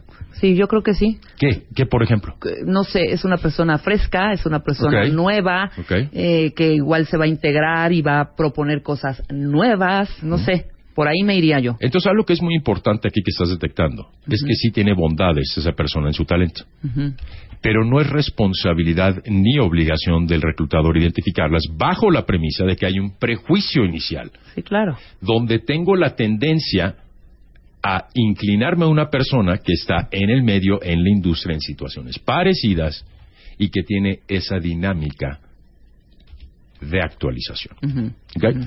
Pero tú acabas de decir algo interesante, pero esto es profundizando en el tema, en este foro, Dime, Roberto. que es que puede ser una persona fresca, Exacto. que está libre de vicios, que tuvo No oportunidad está de... maleada, como quien dice. Puede traer algunos maleos previos, ¿no? Entonces aquí nos condicionamos un poquito de manera particular a cuál fue la razón por la cual se ausentó. Eso le interesa saber al reclutador. Pero tú dices, ¿dónde lo pongo en un currículum? Evidentemente. Y muy probablemente va a haber una brecha de tiempo si no te has dedicado a nada laboralmente. Exacto. Entonces tú sales en 2010, yo leo 2008 a 2010 y luego no hay nada en el currículum. Acto seguido y digo, pues esta persona no ha estado activa en el medio laboral. Ya deja trabajando, pues, pues está trabajando de ama de casa, cuidando a los niños. Es un trabajo válido. Pero en el ámbito laboral profesional no ha estado activa. Ok, ¿por qué te interesaría una persona que se ausentó por su frescura? ¿Qué trae a la mesa?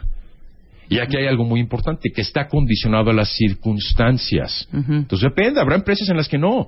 Eso es muy común con los headhunters, donde los headhunters no refieren al cliente personas que están desempleadas. Es una cuestión de pirateo y el pirateo tiene una profundidad psicológica mucho más allá de que meramente está trabajando como estatus laboral. Lo que significa es que si está trabajando es que alguien más le depositó un valor. Y si este banco le depositó un valor a este tesorero, yo banco contrincante que contrato al headhunter, también lo quiero. Esto se explica porque cuando a una mujer en preparatoria nadie la pela, nadie le entra. El primero que la pele, todos quieren. Sí, exacto. Así es, pues es, Exacto. es un fenómeno muy normal. ¿ok? Pero esto está condicionado a las circunstancias. Entonces, si yo quiero gente fresca, tú vas a ser para mi empresa. Si yo quiero gente que traiga esa inercia y actualización, no, No vas a hacer. vas. Claro. Entonces, ¿cuáles son los dos retos principales? Uno, sugerirme que has estado actualizado porque no te has empolvado. Y otra es, ¿qué bondades ofreces por tener esa frescura de no estar contaminada por el ambiente? Contaminada significa vicios, pero también significa el estrés que traes. Puede significar igualmente la flojera. O sea, esa inercia se pierde. Entonces, lo que eso significa es que tu periodo de inducción, de transición y de contribución a resultados será mayor. Ese es el punto. Hay que entender, aparte de la actualización, que la preocupación del reclutador es que si contrato a alguien que está trabajando, su inducción y contribución a resultados va a ser más rápido porque ya trae la inercia. Sí. A diferencia de una persona que no, porque hay que desempolvarla, hay que pasar un pre-periodo Sí. de inducción Ajá. para ponerla al día en los hábitos laborales. No, y Desde levantarte en la mañana. Sí, pero hay un pre, hay un precapacitación Sí, claro. que es déjame sacudirte y volverte a posicionar en un horario que te levantes, que seas responsable, que te puedas quedar tarde, porque la gente se acostumbra a sus horarios. Entonces, por ejemplo, en el caso de las mamás, muchas dicen, sí quiero regresar al ámbito laboral, pero quiero que me paguen muy bien, quiero que me paguen lo mismo que traía o más, quiero que sea cerca de mi casa, igualmente tener horarios flexibles y salir a las 3 de la tarde, y que yo estoy para consentir tus caprichos o qué. Si de por sí estás en desventaja, Claro. Tú tienes que demostrarme algo que otros no traen, que contrarresta esa inercia que tengo como prejuicio. Pues ya dile qué. ¿Qué tú es has, lo que tiene tú has que decir? identificado entonces que viene fresca. Ajá, yo ¿Qué es lo que trae esa persona y cualquiera? Vamos a generalizar un poquito ese comentario que es valiosísimo. Ajá. Talento. Ajá. Talento entiéndase la facultad de aplicar el conocimiento disponible a todos hoy día, mejor que la media o quizá que cualquiera. Vamos a suponer que yo soy un representante de talento, ¿ok? Sí. Y trae un talento marcado que si quizás se empolve, pero no va a desaparecer, válgase. Tiger Woods. Entonces Tiger Woods se retira por las razones que quieras, por escándalos, por cuestiones personales. En dos años que está ausente, prefiero representar a Tiger Woods o a alguien que lleva jugando golf cinco años, pero que no tiene el nivel de talento de él. Ah, No, pues obviamente pues yo me voy a Woods. Tiger, claro. Ah, entonces me tienes que demostrar que traes talento Ok. y que va más allá de haber estado ausente, algo que te diferencia de tu competencia y contrarresta esa inercia de llevar trabajando en relación con tus cinco contrincantes. Tienes que enfatizar eso, no simplemente decirme que trabajas hasta el 2002, que hay una brecha inexplicable. Entonces tienes que explotar tu currículum de una manera distinta a la convencional. Muy bien, Roberto. Ojalá le haya quedado claro el cuentamiento. A mí sí. Voy a hacer una pausa y al regresar, más con el doctor Roberto de Baile y su consultorio. Escribe a Marta de Baile. Escribe radio arroba martadebaile.com radio arroba martadebaile.com Escribe solo por W Radio. Ya regresamos. Regresamos. Marta de Baile en W. Marta de Baile. Préndete.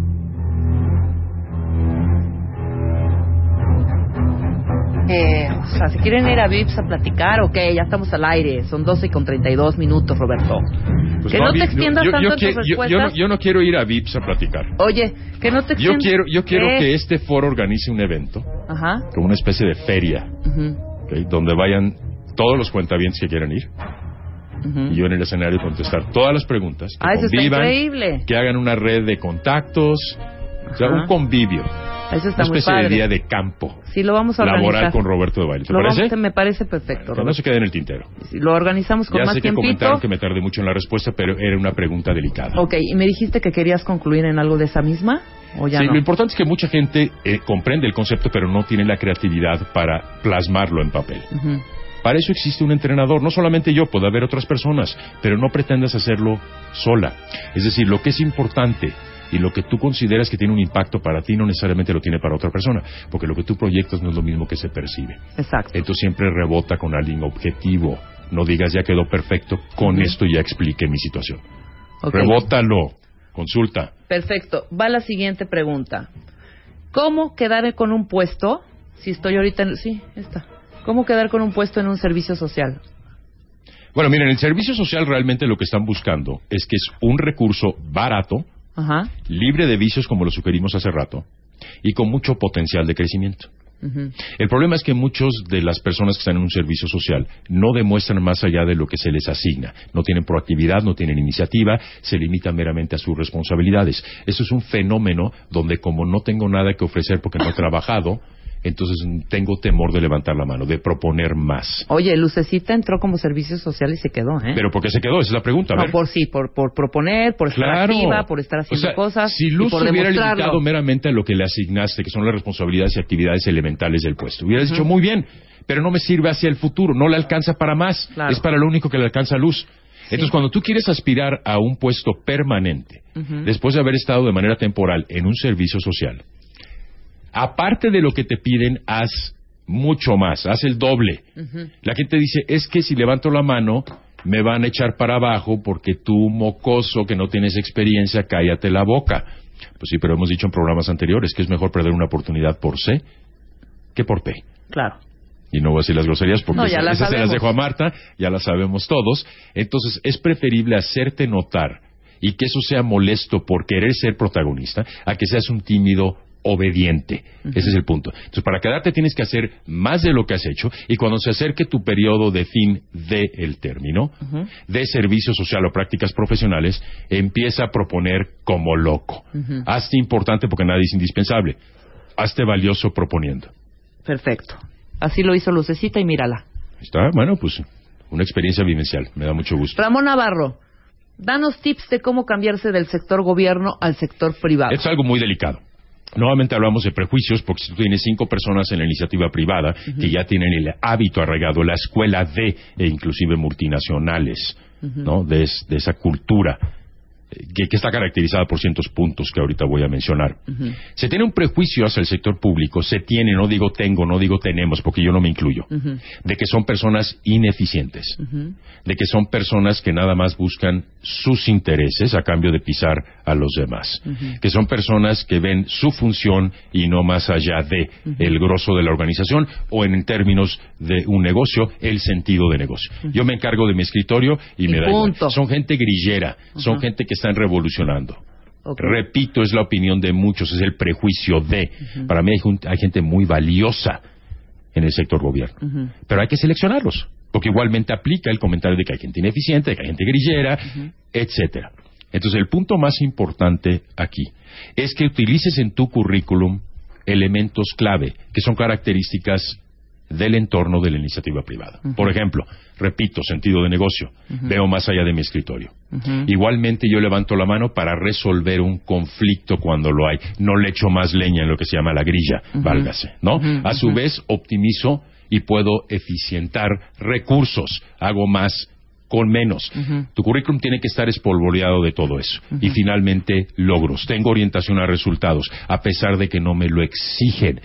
Porque no se trata de que te lo exijan. Es decir, en empresas privadas, si no hay resultados, te corren. Punto. se acabó. En el gobierno no. Y muchas de las plazas del gobierno son indefinidas, son indeterminadas, son para siempre. O a veces Entonces, heredadas. hago o no hago, son heredadas, ¿no? Digo, yo no estoy criticando ese punto, ni estoy criticando el sector gobierno. Estoy hablando de la perspectiva de la iniciativa privada en relación con eso. Sugiere que eres orientado a resultados, que tienes un sentido más amplio, más allá de tu función o de tu escritorio, lo que es sentido de negocio, sentido de la organización y, muy importante, resultados cuantificables. Claro. Eres orientado a resultados, profesionista eficiente y tienes una visión de negocio. Perfecto. Muy bien, Roberto, muy bien. ¿Cómo manejar el estrés en las entrevistas? Rápido. Te voy a decir qué es lo que pasa con el estrés. Generalmente el estrés es porque no vas preparado. Entonces, el enfrentarte a una situación para la cual no tienes los elementos o puedes anticipar ciertos problemas, te va a generar estrés invariablemente. Es decir, una entrevista genera nervios. Yo no estoy pretendiendo que no los generes, más quiero que sí lo hagas. Quiero que sí tropieces, quiero que sí muestres tu lado humano y tu lado sensible. De lo contrario, sonarías muy robótico o acartonado. Sí, claro. Pero lo importante, elemental para manejar el estrés, el punto primordial, ¡Un es tequila! Prepárate. No, tequila no, obviamente. Pero sí podemos recomendar la pasiflora, por ejemplo. Hay un jarabe que se llama pasiflorín, que es un jarabe de la pasiflora. Si eres muy acelerado, si eres muy tenso, prueba tiempo antes para que no llegues Tan nervioso, tan estresado. Bueno, Ajá. sí, o sea, para que te calme un poco, pero tampoco que te calme en exceso. Busca algo que te tranquilice. Pero el punto elemental para no estar nervioso, y esto es en cualquier situación, es prepararte. Ningún buen vendedor irá con su comprador sin haberlo investigado, conocido sus necesidades. La insistencia de mi parte de conocer a tu contraparte, quien te va a comprar, entiendas investigación de la empresa y conocerla. Y luego preparar con base en sus necesidades lo que tú puedes ofrecer. Entonces, si vas preparado, hace toda la diferencia. Te van a agarrar claro. dos preguntas, por supuesto, pero hay preguntas que son muy comunes en una entrevista. ¿Cuáles son tus debilidades o defectos, fortalezas? ¿Por qué quieres trabajar en esta empresa? ¿Dónde te ves en 5 o 10 años profesionalmente? ¿Por qué debería de contratarte? Si ya sabes que son de cajón, ¿por qué debería de contratarte? Prepáralas. Pero llegamos como el borras. Para eso existe un entrenamiento por parte de gente calificada, de gente que sabe y que tiene una visión objetiva, que puede nuevamente, repito, estar rebotando de alguna manera tu respuesta y validarla desde el punto de vista objetivo, porque si le preguntas a tu pareja te va a decir, ay, perfecto, contesta eso, Ajá. qué chulada, mi amor, me claro. encantó, pues sí, obviamente porque trae un sesgo. Lo más importante primero es prepararse y rebotar tu respuesta con alguien. Claro. Es el punto elemental. Y el segundo es quítate hábitos. La gente todo el tiempo se está mordiendo los labios, chupando los labios, está jugando con las manos, se está arrancando un pellejo de la cutícula. Rompe esos finalmente hábitos. Y el tercer punto que es elemental, rompe el hielo. Trata de generar un entorno mucho más tranquilo al inicio. Cuando te preguntan cómo estás, y lo hemos vivido en este foro con personas que nos han visitado como, llamémosle, víctimas, cuentavientes, cuando Marta pregunta, preguntas, o algún reclutador invitado pregunta, ¿cómo estás? Bien.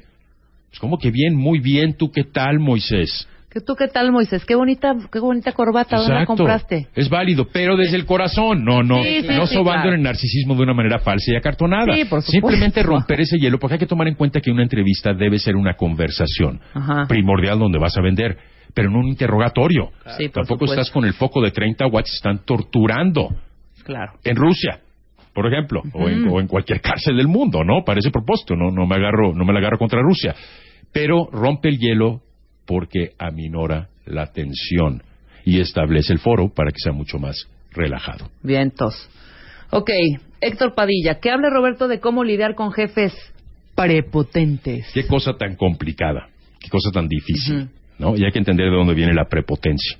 La prepotencia viene evidentemente de dos factores, el miedo y la inseguridad. Exacto. El miedo es que si yo no me impongo, soy impositivo, no genero empatía, entonces tengo miedo de que me tumbes el puesto. Entonces es bien interesante porque te contrato al inicio porque eres muy talentoso, pero después te limito porque no vaya a ser que me rebases. La siguiente es la inseguridad y eso se manifiesta evidentemente en reacciones muy negativas, muy explosivas, muy viscerales. La primera y que es elemental, no te lo tomes personal. Ok, no es personal, necesariamente. O sea, igual y se peleó con su pareja, con su esposa, con, con el hermano, con el, el socio de otro negocio que tuviera, lo que tú quieras llamarlo. No, igual amigo. es así con todos Y, los y viene y se desquita contigo. Pero inmediatamente tú lo personalizas. Ahora es importante personalizarlo, en el buen sentido de la palabra. Y aquí es donde está el meollo, para poder lidiar con un jefe. Para poder agotar instancias, porque hay gente que de plano no entiende. Hay gente que entiende con un zape, con un tráiler, y hay gente que no entiende con nada. O sea, agota instancias, pero si no es para ti, retírate. Renuncia. Pues sí, hay que ser frontales, más no confrontacionales. Y hay que entender a la persona. Tú también tienes tus días malos y es válido. Si esto es recurrente, entonces ya es una cuestión de un defecto en su personalidad. Eso es distinto. Pero la gente, ¿por qué un día te levantan la voz o no vienen con la mejor actitud? Se ponen de jarritos de Tlaquepac. Ahí es que me habló mal. Ahí No, es que pero me te da un maltrató. coraje horrible. Yo tuve una sí te da un coraje, pero un ¿por qué, jefe te, ¿por qué así. te da coraje? Por la impotencia que sientes. Claro, porque donde decirle, manda "A ver, capitán ignorante". se cuadran marineros. cuadran, claro. Espérate.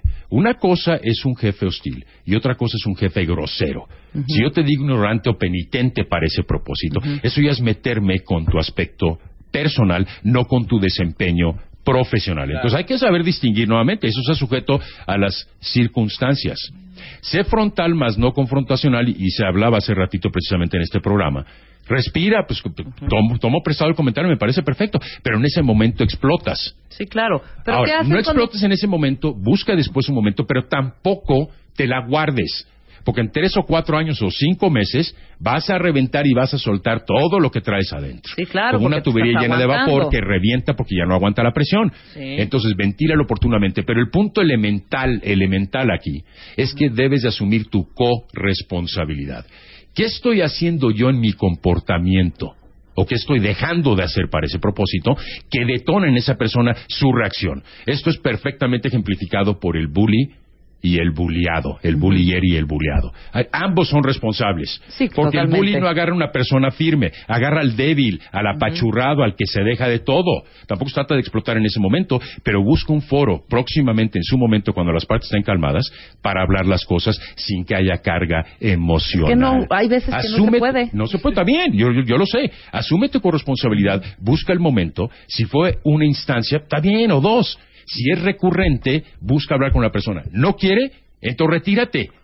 Punto. Yo lo hice, ¿eh? O sea, perdóname, pero te Yo retiras. renuncié, la gente dice, ¿cómo no voy a renunciar? Bueno, este entonces hombre. sigue viviendo en el infierno si no quiere renunciar.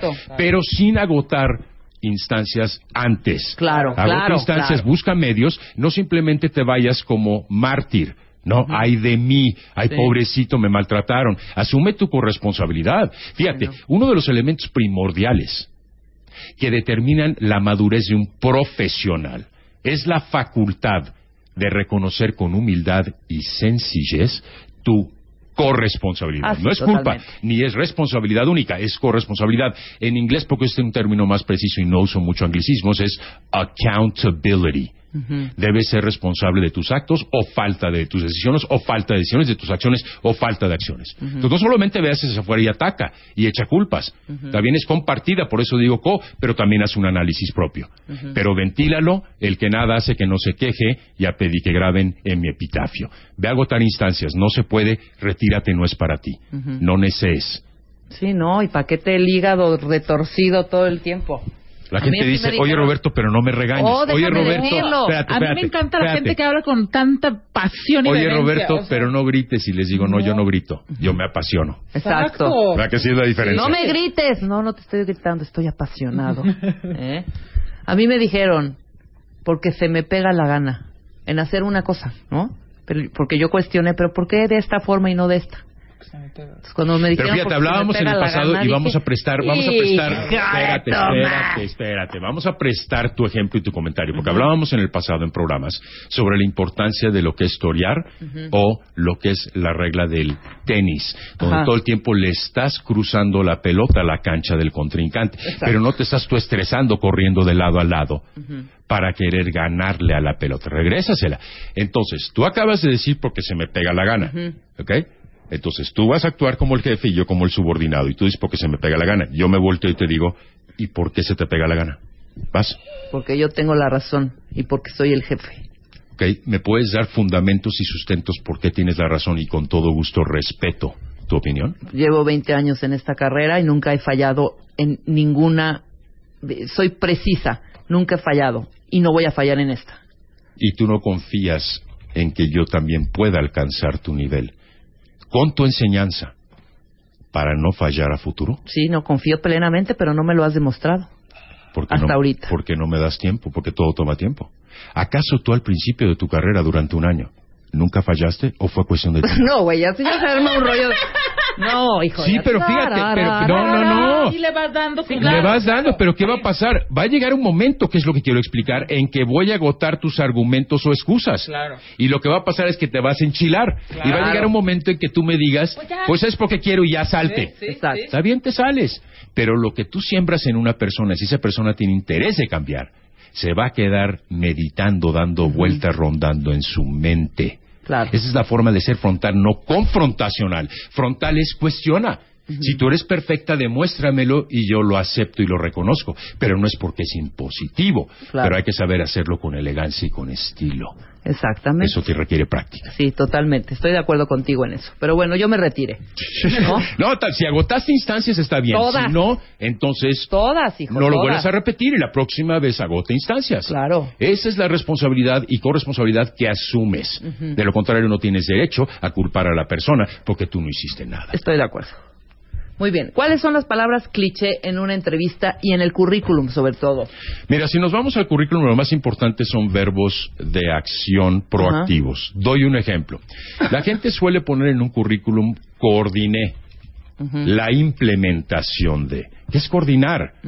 Coordinar puede ser desde un director de orquesta, dependiendo del puesto que ocupas y delega responsabilidades, algo positivo, hasta estuve sentado como un espectador, de mirón, dando opiniones. Entonces no lo hiciste. Entonces no es una acción. Fue algo pasivo y no activo. En relación con eso, no utilicen verbos transitivos, llámese pasado en ausencia del sujeto. Por ejemplo, implementé, coordiné. Ya sé que tu currículum eres, tienes que colgar flores innecesarias para pretender ser protagonista, porque sugiere que eres egocéntrica y que no sabes trabajar en equipo. En ese respecto, en lugar de coordiné coordinación y en lugar de coordinación, implementación. Se sobreentiende que fuiste parte de un equipo. Entonces, palabras claves son primero acciones, implementación, diseño, desarrollo, no coordinación, no participación en, porque eso quiere que fue un papel mucho más pasivo. Lo otro que es elemental en un currículum son palabras que tienen que ver con la jerga del puesto, de la función o de la industria recientes. Por ejemplo, si Blue Ocean fuera una tendencia en mercadotecnia y ventas, que lo ha sido por muchos años, pon experiencia en Blue Ocean. No me pongas experiencia en identificar nuevos mercados, que va un poco de la mano. Mercados desatendidos donde hay un gran potencial de negocio. Ponme Blue Ocean para que yo sepa. Claro, claro. Demuéstrame que sabes el lenguaje y que estás actualizado. Y por último, elemental, todo lo que tiene que ver con resultados. Incremento, optimización, disminución, aumento. Todas esas palabras siempre las estoy buscando. Clave. Porque sugiere que eres orientado a resultados. Muy bien. Ahora, lo mismo se permea en una entrevista, que esto es elemental. Pero entonces ahí debe de haber palabras proactivas. Lo que yo te puedo ofrecer es mi contribución dentro del proyecto en 2011 en la empresa en la que trabajé. Evidentemente tu currículum va a ser una base para, porque tu currículum es un resumen de tu experiencia, no va a ser contradictorio. Pero busca ahí palabras nuevamente proactivas y habla de tu participación en el proyecto. No hables en tercera persona. Implementamos o se implementó. O sea, ahí sí en la entrevista tienes que ser mucho más personalizado, porque se está hablando de ti como protagonista profesional. Háblame de ti. No estás vendiendo ni la empresa ni el proyecto, sino tú como, y reitero, talento. Muy bien, muy bien, Roberto. Siguiente pregunta.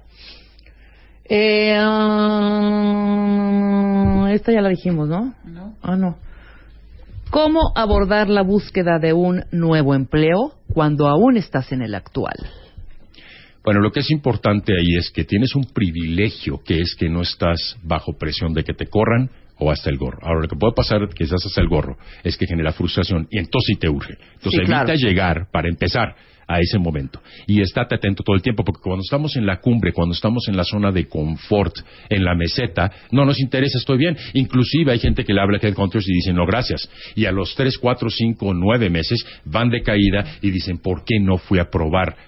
Es decir, estar a dieta no impide no ver El menú. totalmente válido. Entonces todo el tiempo estate monitoreando. En tu punto más alto es cuando debes de ir a buscar oportunidades y de venderte, porque es No en el momento en que estás en tu óptimo estado, Claro. cuando más energía traes, cuando más impulso prendido. traes. Claro, Sí, pero sí, la sí. gente espera, postergando, procrastinando, Procrastinando. a que llegue un momento de dolor cuando ya es muy tarde. Y entonces lo hacen en desesperación. ¿Qué recomiendo entonces? Continuamente estate en el mercado.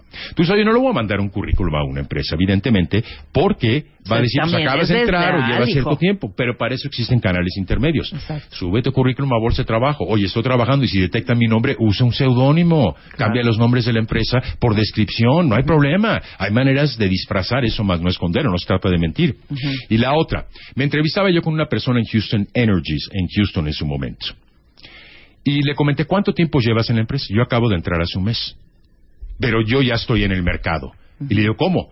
Me dice, lo primero que hago yo siempre, porque siempre estoy a la venta, para el mejor postor, no económicamente, no se trata de prostituirte, sino de oportunidades de crecimiento, es que le mando mi currículum a todos los headhunters. Ahí estoy para lo que se ofrezca. Entonces, realmente no estoy buscando, pero estoy disponible a escuchar otra oportunidad. Entonces, punto número uno, hazlo oportunamente en tu punto cumbre, no en el momento de frustración. Y dos, mantente actualizado en LinkedIn, por ejemplo, en bolsas de trabajo, con un seudónimo si quieres, y con headhunters. De ahí pueden ramificar otras oportunidades. Claro. Siempre estás a la venta. Muy bien. Una última pregunta. Una ultimita, si me da tiempo. ¿Sí se puede, Big Brother? ¿No se puede, Big Brother? Uy, Roberto, no se puede. Bueno, lo repetimos. Exacto, estuvo súper bien, la neta. Muy dinámico. me Oye, gustó. ¿qué onda? ¿Dónde te van a, a localizar? Teléfonos datos. 52 94 17 77. Repito, 52 94 17 77. El correo es informes arroba conseguirempleo.com.mx. Informes arroba conseguirempleo.com.mx. Bien. Invierte en ti. Como dice el dicho, vacía tu cartera en tu mente y tu mente la multiplicará por ti. La gente dice yo puedo solo, sí puedes solo, pero estás siendo capaz de conseguir el puesto que aspiras, para conseguir chamba cualquiera. Prepárate bien. Eso. Muy bien, Roberto. Un aplauso ¡Te a amamos! todos. Yo también los amo y a los cuentavientes también. Nos vemos en 15 días. Me parece Traes perfecto. preparado tu tema. Bueno, la importancia Igual de las hablamos del- cartas. las cartas son bien importantes. Hablamos del FODA. Tres cartas, carta de presentación, carta de agradecimiento, carta de renuncia a despedida y carta de no aceptación de una oferta. Órale. Cuando ya la conseguiste, pero te diste cuenta que no es lo mejor para ti. Eso. Elaboramos el tema. Gracias, Roberto, te queremos. Igual. Tenemos pases, señores y señoras, pases dobles. Son cinco para el viernes 14 de marzo a las ocho y media en la Plaza de Toros, México. El evento es Red Bull X Fighters. Red Bull X Fighters. ¿Qué es Red Bull X Fighters, Diana? Es un evento donde hay motociclistas y acrobacias y se pone bien divertido. Nos encanta Red Bull, Red Bull, nos gusta el Red Bull. Que nos traigan Red Bull, sí, como no. 14 de marzo en la Plaza de Toros, eh, México. Ven y vive toda la experiencia que solo esta competencia te puede dar. Por teléfono al 5166-8900 tenemos cinco pases dobles para el Red Bull X Fighters viernes 14 de marzo. Nosotros, mañana programón. Sí, nosotros nos vamos mañana un poco de metal, un poco de cine, un poco, de un poco del Oscar y un poco de poco, sexo. Un poco de sexo, y además un poco que este eh, tema ya lo quería. Ah, no, no viene mañana. No, lo pasamos bueno, para lo pasamos por otro día. Pero bueno, va a estar padrísimo. Nos vemos mañana en punto de las 10 de la mañana. Adiós.